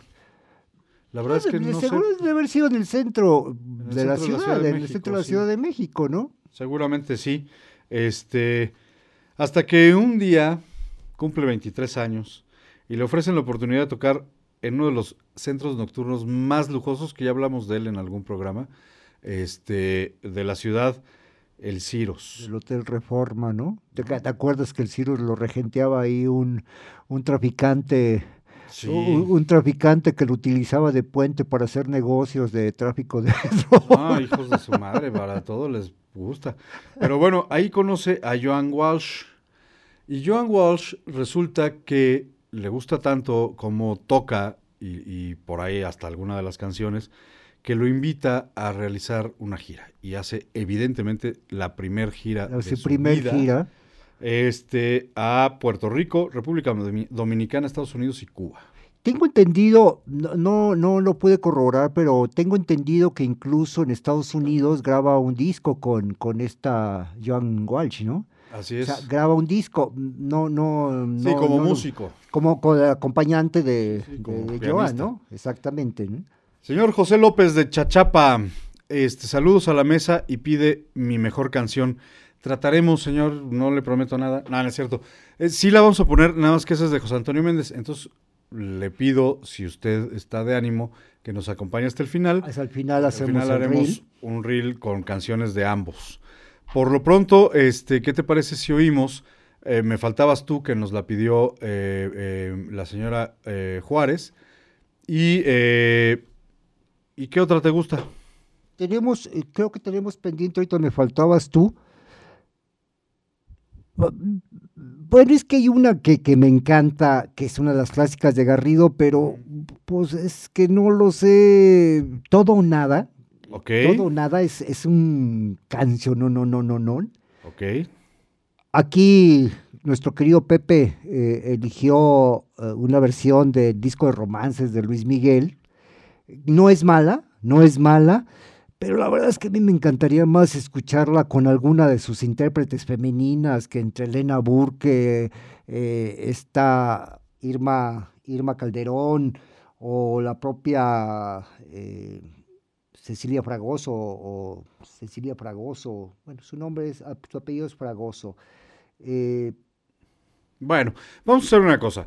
Escuchemos la que nos pide eh, ¿Me la, faltabas señora, tú? la señora Juárez. Me faltabas tú. Y eh, Una semana sin ti. En lo Órale. que Juan Carlos busca todo o nada con alguna de las intérpretes que acabas de mencionar, ¿no? ¿Te parece? Pues échalas, Juan Carlos. Tarde, pero sin sueño.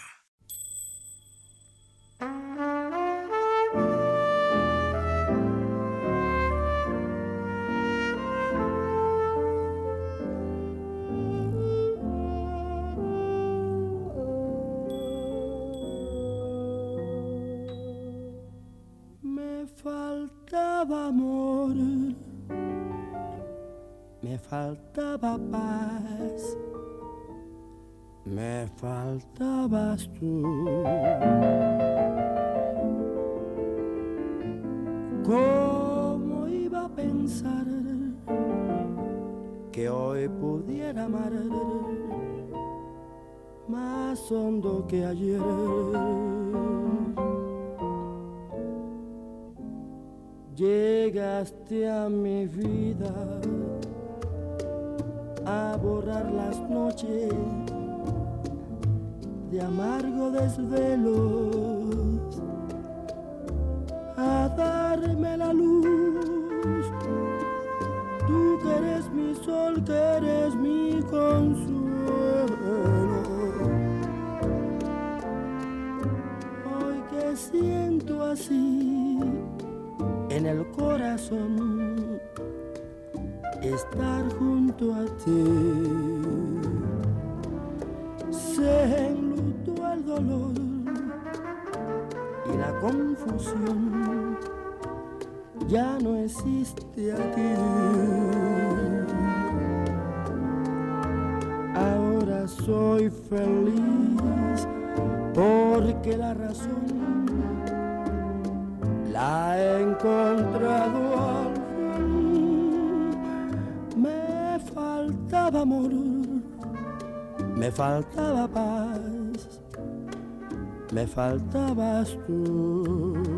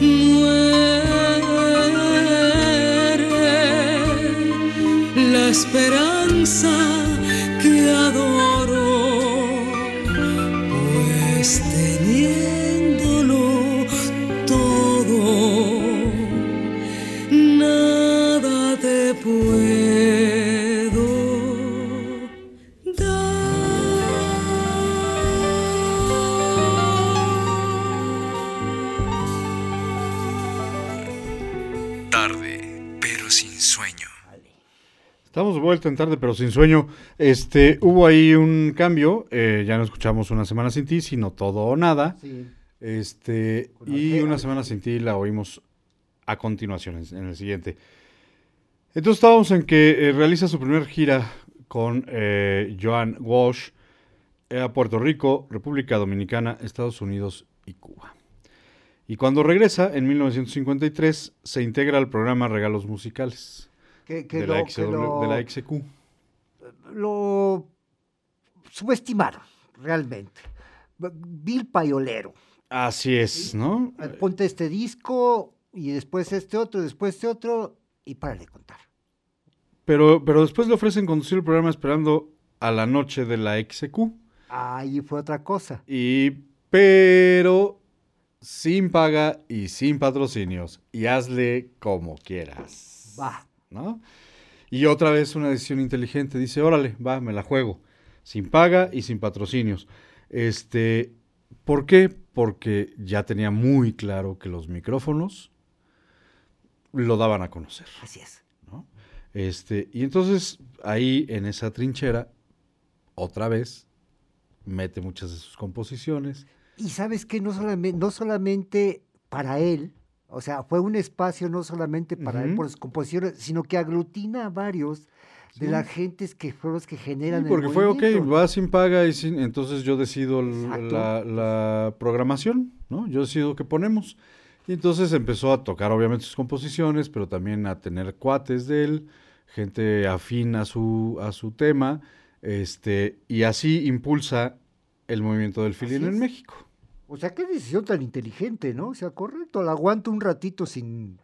Pero, pero otra de las cosas que tenía Vicente, no le faltaba trabajo. Él es. decía que en la mañana tocaba en un lado, en la tarde tocaba en otro, más tardecito tocaba en otro y en la noche tocaba en otro. Entonces, Entonces ahí iba, ahí la llevaba. ahí- todo el tiempo vivía sin- de la música. Sin ¿no? comer no se quedaba. Exacto. Pero tenía muy claro que su comida tenía que venir de la música Así es. y no de ningún otro, de ningún otro lado. Entonces, perfecto, toco en el bar fulano, me perdón, me llevo unas propinas, pero mi gran proyección la tengo en la radio, Sí. me dan el espacio gratis, no me lo cobran, que en esos tiempos se usaba que más bien la radio te cobraba por el espacio, se lo dan gratis, y dice, bueno, sí, está bien, ¿no? el aviento. Este, y ahí voy haciendo mis, mis pininos, eh, eh, no mis pininos, sino ahí voy eh, filtrando Dando lo mío. mis canciones, mi tema, los boleros, este, el feeling, etcétera. Y entonces, bueno, se convierte así en el, en el padre del feeling en México, Sí. ¿no? Sí, hay, hay una, eh, Armando Manzanero fue alguien que le reconoció mucho a Vicente Garrido. La influencia que tuvo en él, de, de Armando, Sí. Armando Manzanero, la influencia que tiene Garrido en él, diciendo, cuando a mí me presentan a, a- a Vicente, hijo, yo sentí que estaba con, pues, con un monstruo del piano, o sea, de su manera de tocar. Sí, Y alguien que así detecta muy bien como músico la diferencia entre el bolero tradicional y el feeling es Manzanero. Dice, veníamos de 20, 30 años de, de Lara. Sí, ya basta de Lara. Llega Garrido con otro estilo de tocar el bolero, con otra manera de acompañar las letras del bolero Así es. y se vuelve otra cosa. Sí, que bueno, eh, eh, Manzanero, a diferencia de Garrido, que privilegiaba la letra a la música, Manzanero logra un equilibrio entre las dos Sí, y es un gran pianista. Manzanero, eh, Garrido le entró a las cosas gratis en la radio, en los medios de difusión, porque entendía que eran medios de difusión, ¿no? Eran medios para difundir su trabajo. Y pues mientras no le cobraran, adelante. Este, y Manzanero lo que hizo también fue muy inteligente, porque Manzanero, como gran pianista, se, vendió con Yamaha como, como pianista exclusivo de Yamaha. Entonces, Manzanero no se subía a un escenario, o no tocaba más bien un piano en un escenario, si el piano no era Yamaha no era Yamaha. porque ese era su contrato. Entonces, cuando pedían el, el- la lista de, de equipo para un concierto de Manzanero, te decían un Yamaha tal o un Yamaha tal. Podía ser de cola o podía ser este, Sí. vertical, pero tenía que ser Yamaha. Si no, no lo tocaba. Bajo ningún concepto, porque era un contrato que le daba un dinero seguro al mes, ¿no? No, no sé si tú con- llegaste a contar eh, la historia de Manzanero que llegó a tocar y no era el piano y dijo, quiero Ah. mi piano. No, yo, yo te conté otra. Llegó un día Manzanero, piden el- los pianos, eh, eh, la- los dos pianos, uno de cola o uno, o uno vertical, los modelos del piano Yamaha y todo. ¿no? Y entonces nosotros en el CCU, pues no, no le conseguimos el piano que él quería, pero sí conseguimos un piano Yamaha. y fue muy simpático porque llega el maestro, me toca recibirlo.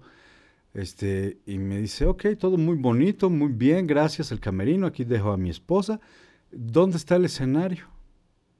Ah, pues por allá, señor. Este, ya está listo el piano, está afinado. está-".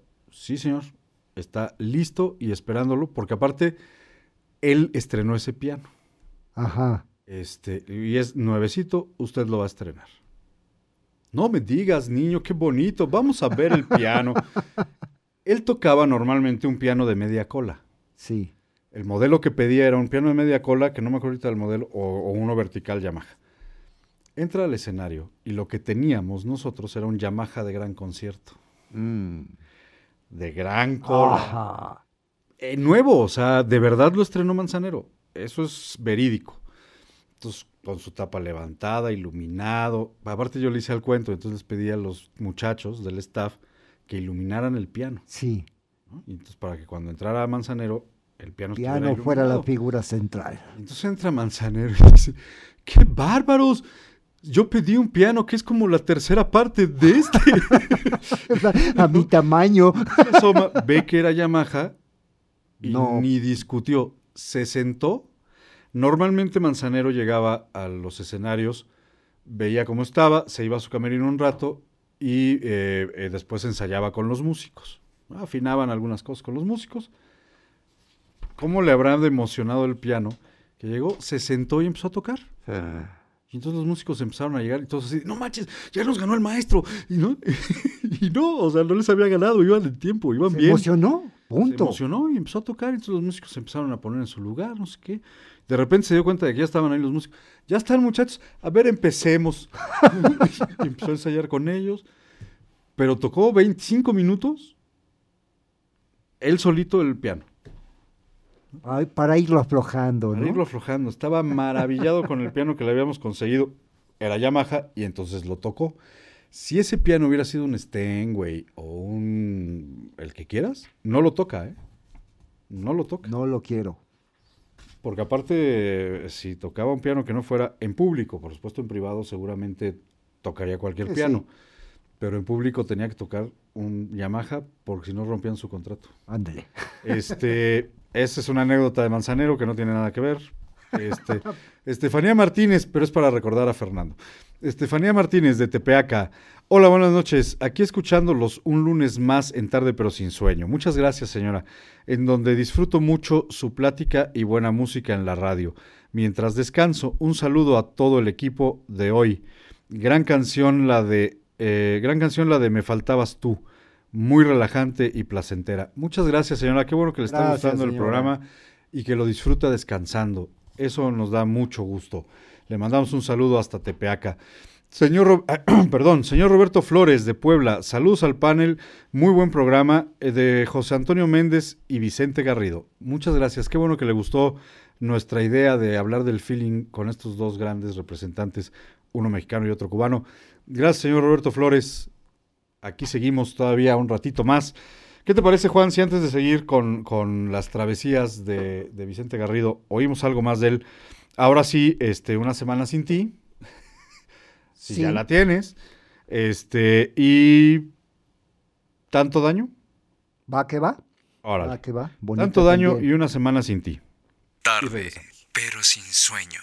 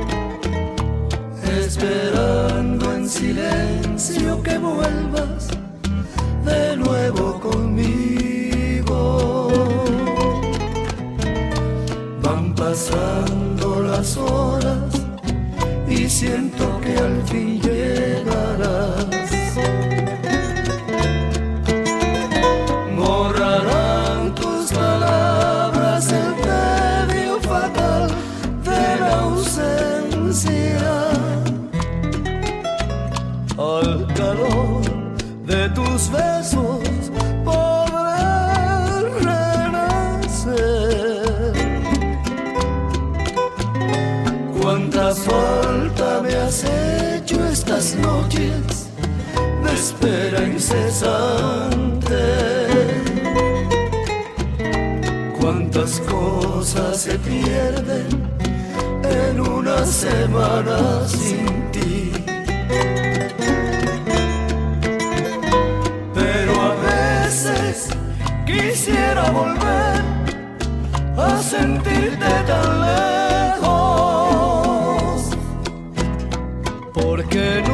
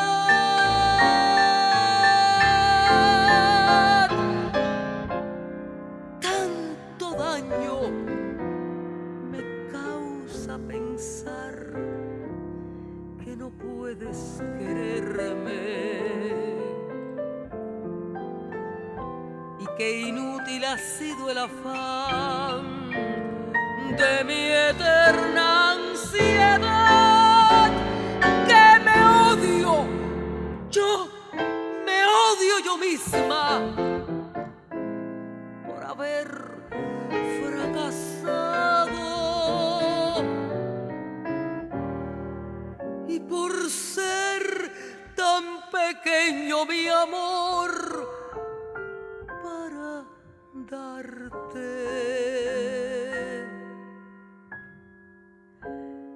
La felicidad.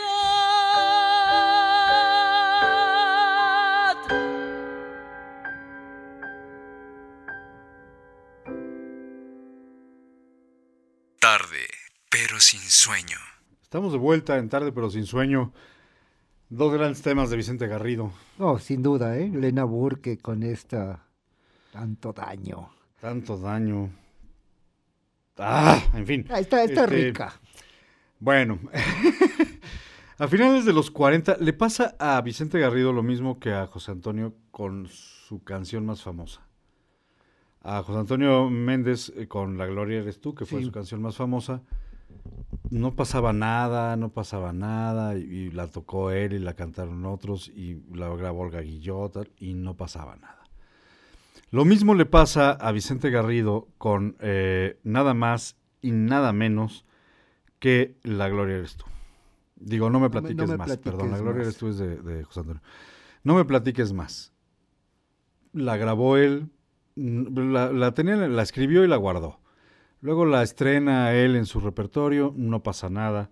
Este, se la da nada, más y nada menos que a Bola de Nieve Sí, y no pasa nada. no pasa nada. Este, hasta que te conocí, no, este, hasta que llega un trío, curiosamente lo mismo, ¿no? O sea, hasta que llegó un trío, eh, eh, hizo famosa La Gloria Eres Tú, y hasta que llegó un trío que era nada más y nada menos que los tres haces, o sea, Marco Antonio Muñiz, Juan Neri y este... Y el tercer hombre, perdonen, ahorita se nos fue el, se no- me fue el nombre. se- Este, pero bueno, ahorita nos acordamos. Eh, eh, ¿Qué hacen la canción?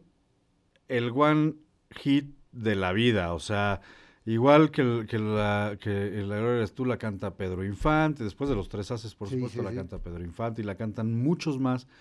Y se vuelve un ícono, bueno, no uno, un ícono, sino la canción emblemática de eh, Vicente Garrido.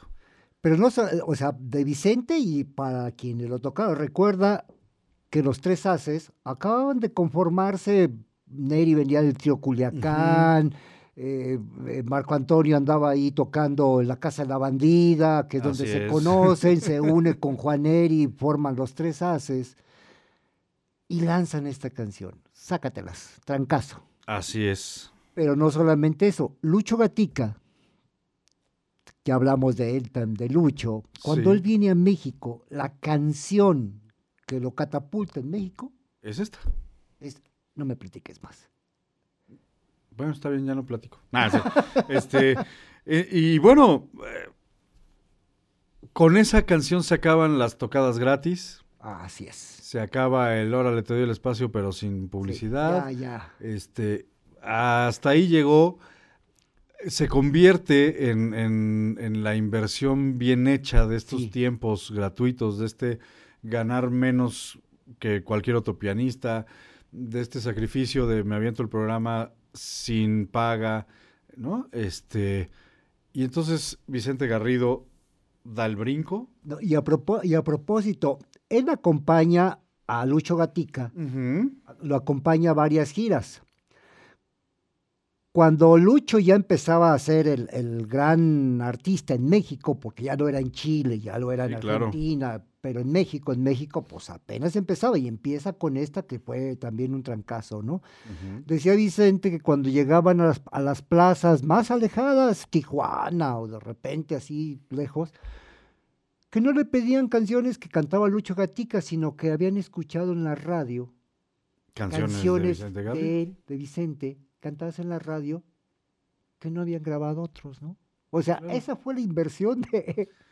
La verdad es que fue una fue inversión, inversión. ¿no? Este, eh, eh, esta, eh, esta, esta vena altruista. Sí, sí, sí, sí. no era tan altruista y al final lo demostró, ¿no? Este, y así llega a, a su vida y a su repertorio, más bien a su, a su repertorio llegan grandes voces, eh, ya oímos varias, este, pero yo creo que las más significativas fueron Irma Carleón, Elena Burke y Argelina Fragoso. Sí, sí, tres mujerones. Sí. Y, eh, Irma Carleón, una anécdota que contaba ella misma, hay varias entrevistas de ella hablando de Vicente, no. Vicente, sino de ella hablando de Vicente. Dice que ella conoció a Vicente a través de estas, de estas eh, emisiones de radio, Radio. ¿sí? que conocía la obra de Vicente y que conoce al hermano de, de Vicente y le dice, oiga, pues yo conozco todas las canciones de, de- de su hermano, ¿no? Y él es el que se la presenta a Vicente y se convierte en unas intérpretes favoritas. Eh, eh, eh, con una gran, tres grandísimas voces para el feeling. Sí. ¿no? Este, y así nos podemos seguir, pero ¿qué te parece si antes de pasar, bueno, se casa dos veces, Sí. ¿no? Pero con las dos esposas tiene cinco hijos con cada una, ¿por qué no? o sea, Sí, era, eh, bueno, pues, era digo, eh, estuvo mucho tiempo con las dos, Sí. no fue un hombre de muchas mujeres, fueron esas dos y, y estuvo mucho tiempo con la primera, este, que se llamaba eh, María de la Luz Vergara, y mucho tiempo con la segunda, ¿no? Este, pero con las dos tuvo cinco Sí, hijos. matrimonios estables, ¿no? Este, no, pues así yo también. O sea, yo no puedo mantener una. Nah, Este, Era- eran otros tiempos. eran otros tiempos, me queda claro. Me queda claro. ¿Qué te parece si oímos este diferencia y vieja costumbre Órale. y regresamos? Tarde, pero sin sueño.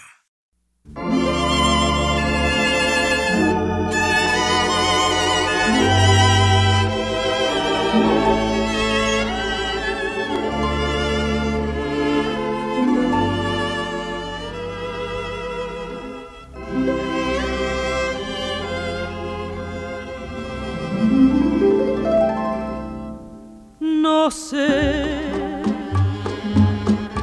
cómo pudimos comprendernos si hay tanta diferencia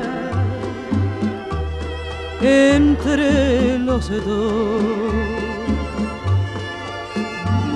Tú siempre estás alegre y optimista. Nunca estás intranquilo como yo. Tal vez deba reír cuando tú ríes, porque sería egoísta dejar que compartieras mi dolor pero es quizá esa misma, esa misma diferencia que nos dio el encanto de nuestro gran amor.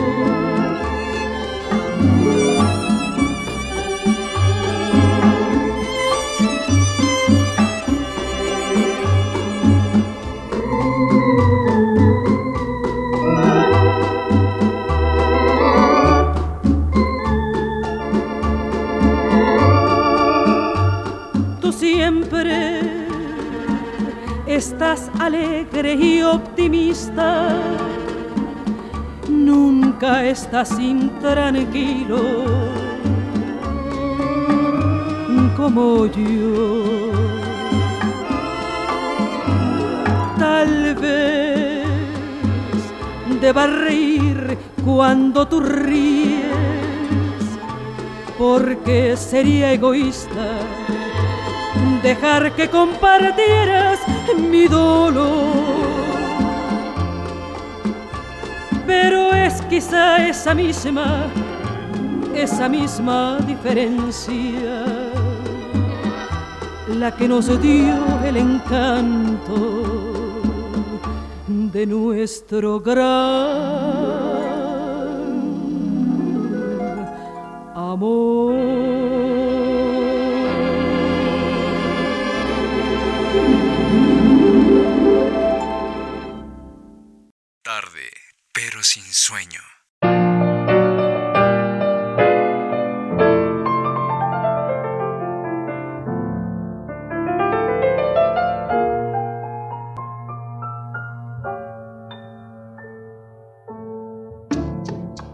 A mí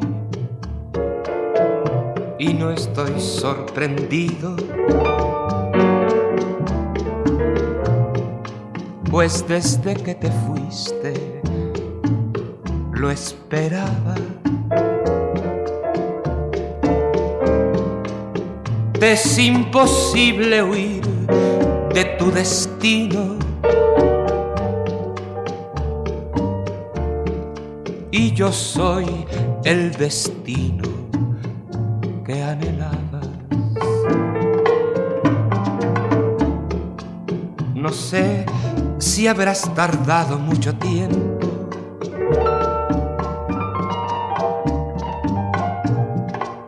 No te he sentido ausente ni cercana, pues la vieja costumbre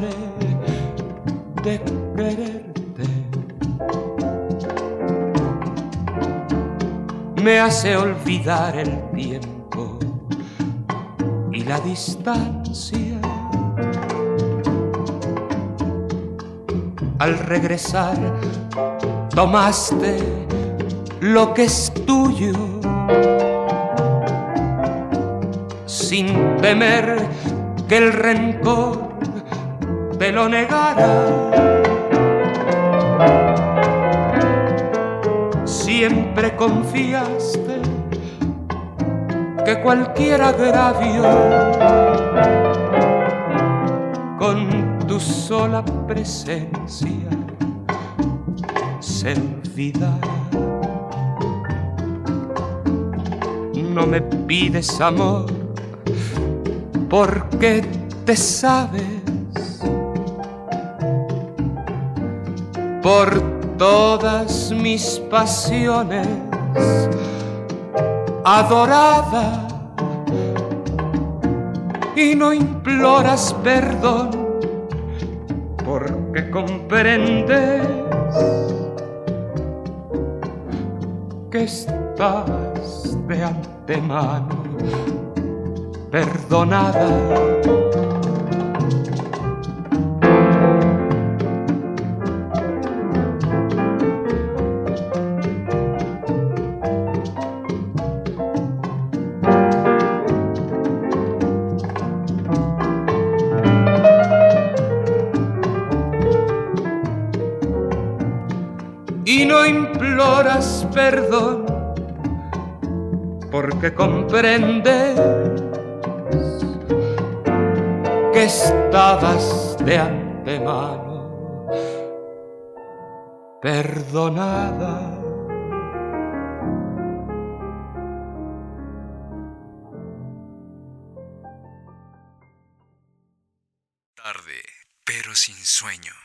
Estamos de vuelta en tarde, pero sin sueño.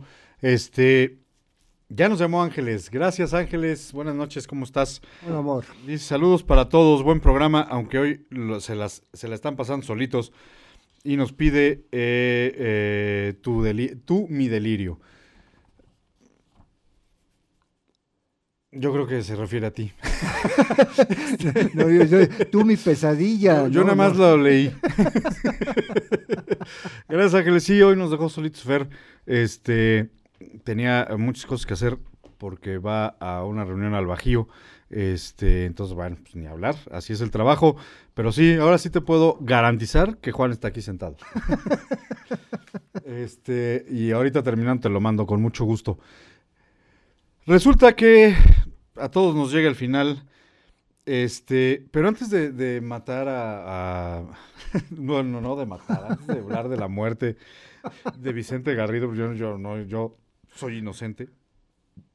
Este, hay una curiosidad que, que quiero eh, mencionar, porque además es una canción con la que nos vamos a despedir, que no tiene nada que ver con el repertorio tradicional de Vicente Garrido.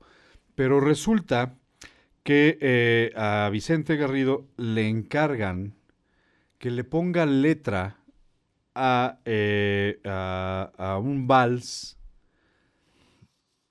que es el himno de Oaxaca. Sí. ¿no? No sé por qué es el himno de Oaxaca, pero, pero es el himno de Oaxaca. Y es Dios nunca muere. De Macedonio Alcalá. ¿no? Este, del siglo XIX. Eh, entonces, la letra que cantan los oaxaqueños cuando cantan este, Dios nunca muere, que aparte se paran y hay hasta oaxaqueños que lloran y demás. Este, y es muy bonita, la verdad es que es muy bonita, muy bonito vals. La letra se la pone Vicente Garrido. Sí, un encargo.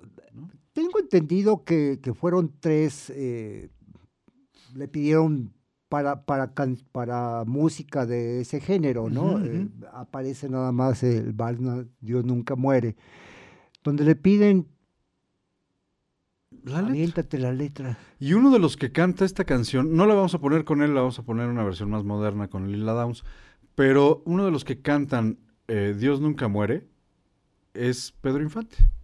Exacto. Pedro Infante y Javier, eh, Javier Solís. Javier Solís.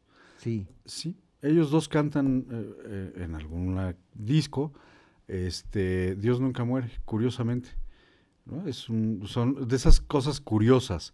Este, y por eso quiero que la oigamos al final del programa, pero mientras eso sucede, resulta que decide irse a vivir a Guadalajara. Sus últimos años de vida los pasa en Guadalajara. Este, con una, eh, eh, eh, vive con, su- con una de sus hijas, Concepción, y, y se dedica con ella a recopilar toda su obra. Sí. Toda su obra, obviamente escrita, este, o sea, las canciones como poemas y, y los poemas que nunca tuvieron música, este, se dedica a recopilarlos y si usted tiene oportunidad, los recopila en un libro que se llama Tonadas y Quimeras. Que sale, que sale en el 2002. Se publica en el 2002. Pocos meses antes de, antes de la muerte de, No de sé Vicente. quién, eh, qué- quién lo haya impreso, no, no, te- no No, la editorial, la- de la a- habría, que, habría que checar qué editorial Pero bueno, es. se llama Tonadas y Quimeras. Este, y ahí puede usted leer toda la obra de Vicente Garrido como poemas. Así es. ¿no? Este, y se dedica a recopilarla con su hija, como bien dices, poco antes de morir, que fue que murió en el 2003, por estas fechas, 12 de agosto, Ya estamos hablando de mes, que hace hace un un mes. mes, hace un mes falleció. a los 79 años de edad, nos deja Vicente Garrido en la ciudad de Guadalajara. Sí. Le da un infarto y colorín colorado, una gran historia este, de la música y de, la, y de las artes. Ediciones Castillo, nos dice este, Juan, Juan Carlos, Gracias. que está en los controles. Ediciones Castillo, Tonadas y Quimeras. Si usted tiene gusto, ahí está esta propuesta, no nada más de música, sino también de literatura. Es que ahora somos de todo. este, A, mí me sorprendió en la búsqueda de parte de la información de Vicente, algunas entrevistas, me sorprendió mucho su sencillez. ok. Decía Irma Carleone, una de, una de, de las intérpretes, que, que era, eh, eh, aparentemente era, era ah, muy, muy serio, muy formal, pero decía, no, no, no, no sé, Vicente era de un humor que se deleitaba de, de- de- del buen humor de- del sujeto, ¿no? Y Tú lo ves en las entrevistas y formal, lo ves así muy, muy serio, muy formal, formal. no adusto, simplemente Formal. serio y formal. Pero decía, no, ese Vicente era un tipo, pero con el mejor de los humores, ¿no? Ok. Era, era, era, eh, Tipo divertido. Sí. Pues es que con 10 hijos tenía que ser divertido, mano. O sea, nada más entretenlos un ratito. ¿no? Viejo, voy a tomar un café con mis amigas, te tocan los niños. No, no, pues sí. Yo tengo cinco sobrinos de uno de mis hermanos y sí, créanme que es, y llegas ahí y dices, ya llegué hermano, ¿cómo estás? Y adiós. es un tema, sí, no, no, no. Este, entonces, bueno, 10, pues ha de haber sido una locura. ¿no? Este, así la vida de Vicente Garrido y de eh, Pedro, eh, de José Antonio Méndez, los dos grandes exponentes del feeling, este, uno cubano que, que le... O sea, y, entendamos, ¿eh? sin despreciar, hay, hay muchos Hay más, muchos, hay muchos más eh, cubanos. eh, Pero estos tienen la característica de, de haber sido quienes lo impulsaron y quienes Sí. lo formaron. Sí, ¿no? sí, sí.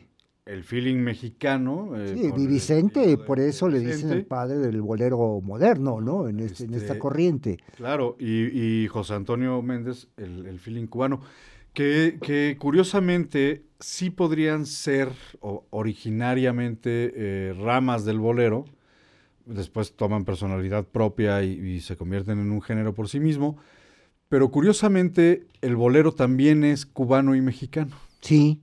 ¿no? O sea, el origen del bolero está en Cuba y México. Bueno, pues el origen del feeling está en Cuba y México. Así es. ¿no? Este, las dos grandes eh, vertientes de la música, porque aparte son dos grandes vertientes que han marcado épocas y que han marcado eh, generaciones eh, eh, en el mundo y salen de Cuba y de México. ¿no? Igual que su, que su antecesor, el bolero. Así es. ¿Ah? Bueno, pues ¿qué te parece si nos despedimos de toda nuestra amable audiencia que hoy nos escuchó? Muchas gracias por escucharnos. Yo te voy a proponer cinco canciones. ¿Por qué? Porque una nos la pidieron. Este, y es eh, mi mejor canción de José Antonio eh, Méndez, Méndez. sí. Para que haya equilibrio, también te propongo mi- eh, por, por nuestra cobardía de José Antonio Méndez. Y obviamente de Vicente Garrido tenemos que escuchar No me platiques más. Que por cierto, te la dedico Ángeles Perfecto. con todo el amor del mundo. Bueno, pues ahí está Ángeles. Ahorita que llegues y le abres la puerta. Este, No, te cuento una anécdota. Siempre digo, hoy ya me voy, me llevo el control para no despertarte. No. Tú tocas la Tú puerta y toca, yo yo te te abro. Bueno, hoy sí te va a abrir. Este, no me platiques más, dedicada a Ángeles. Eh, Dios tú- nunca tú, muere. delirio, que nos la pidieron, que nos la pidió Ángeles. Y Dios nunca muere. Dios nunca muere como una curiosidad. O sea, no es feeling, es un vals. Es. Un vals mixteco. Este, pero, pero con una letra que es todo un poema y que es hoy eh, un- el himno de Oaxaca, el himno no oficial de Oaxaca. Para todos los amigos que nos escuchan en Oaxaca, para nuestros abogados que seguramente no nos están No, escuchando. No, no, no están escuchando. De todos modos les se mandamos las un dedicamos con mucho cariño. Sí, sí. Este, seguramente están dormidos ya, pero eh, no importa. Para ellos y para todos los amigos que nos escuchan en Oaxaca y a toda la familia de, eh, de Tarde pero sin sueño, gracias, gracias por escucharnos, Juan, gracias. Muchísimas gracias, la pasamos muy bien, muy, muy a gusto, muy divertidos y esperamos que a ustedes se la haya pasado igual. Yo espero también que así haya sido. Gracias, Juan Carlos, en los controles. Nos escuchamos el próximo lunes en Tarde pero sin sueño. Tarde, pero sin sueño.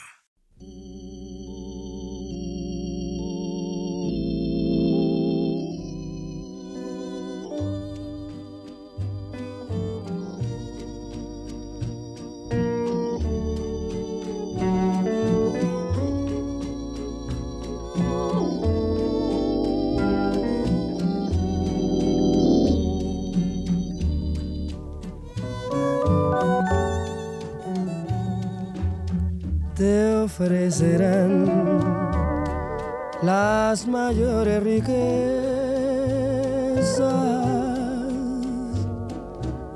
alabarán con creces tu belleza,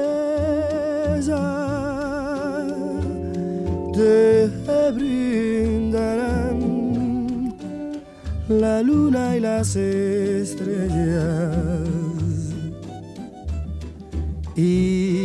te dirán las palabras más bellas, mas no podrán llegar hasta tus sueños ni conquistar tus más caros empeños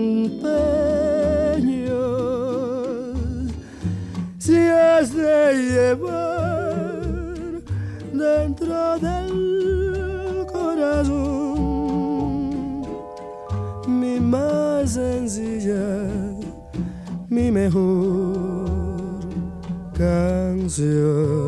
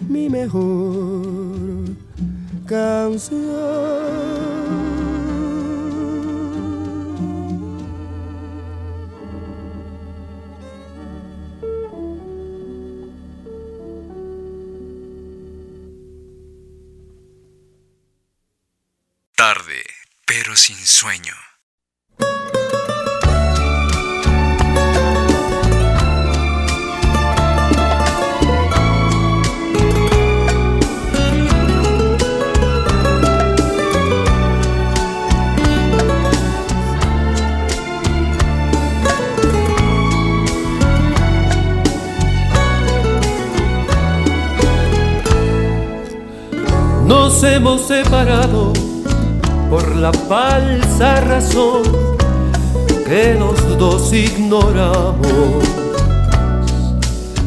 Nos hemos separado después que aquel error al pasado volcamos, esperando por ti y quizá tú por mí se ha congelado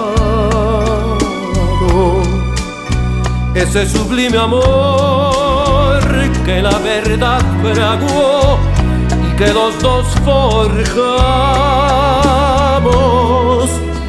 Nos hemos separado, pero ayer comprendí que hoy más cerca estamos. Fue mutua la impresión, la misma indecisión después que nos miramos. Yo te quise estrechar, con ilusión besar, mas no podía. Me fue imposible hablar y todo quedó igual por nuestra cobardía.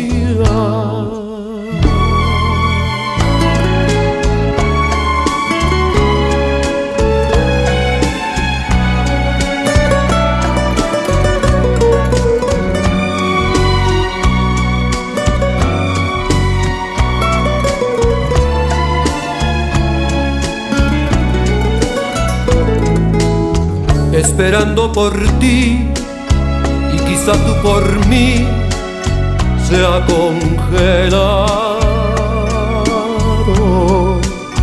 ese sublime amor que la verdad fraguó y que los dos forjamos. Nos hemos separado, pero ayer comprendí que cerca estamos. Fue mutua la impresión, la misma indecisión, después que nos miramos. Yo te quise estrechar, con ilusión besar, mas no podía. Me fue imposible hablar todo quedó igual por nuestra cobardía.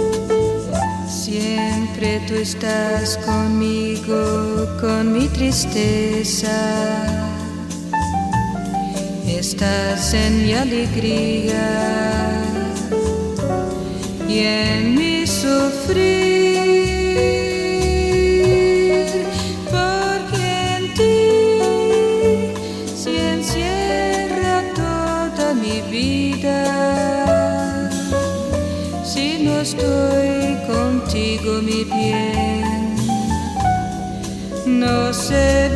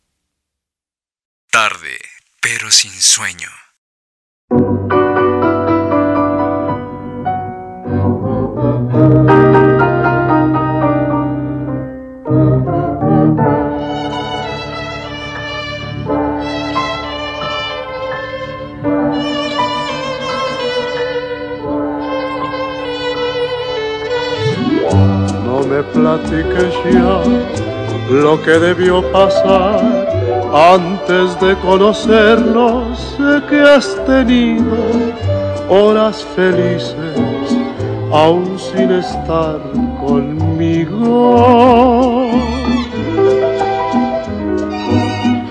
No quiero ya saber qué pudo suceder en todos esos años que tú has vivido con otras gentes lejos de mi cariño.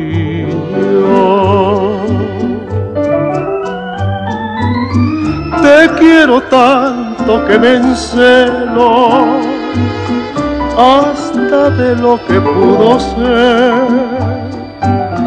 y me figuro que por eso es que yo vivo tan intranquilo. No me platiques bien, déjame imaginar que no existe el pasado y que nacimos el mismo instante en que nos conocimos.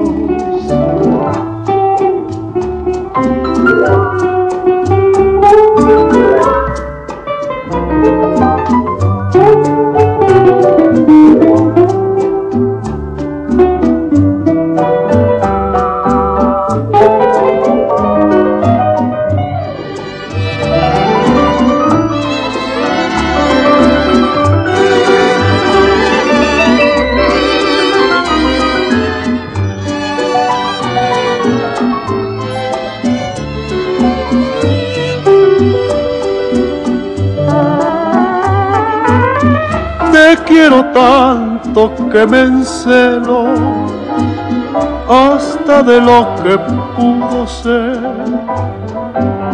Y me figuro que por eso es que yo vivo tan intranquilo.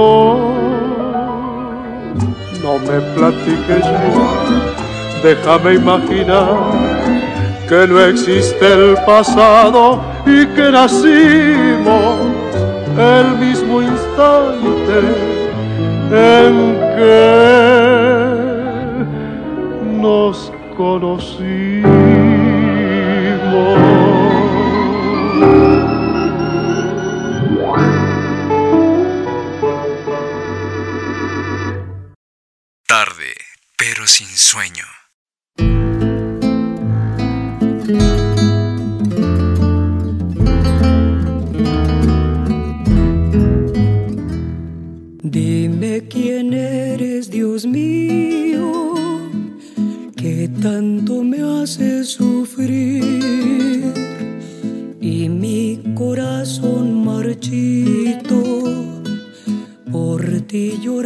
Sin cesar. Solo en ti tengo esperanza, bien de mi vida, mi único amor porque en ti veo que se alcanza la paz querida del corazón. Si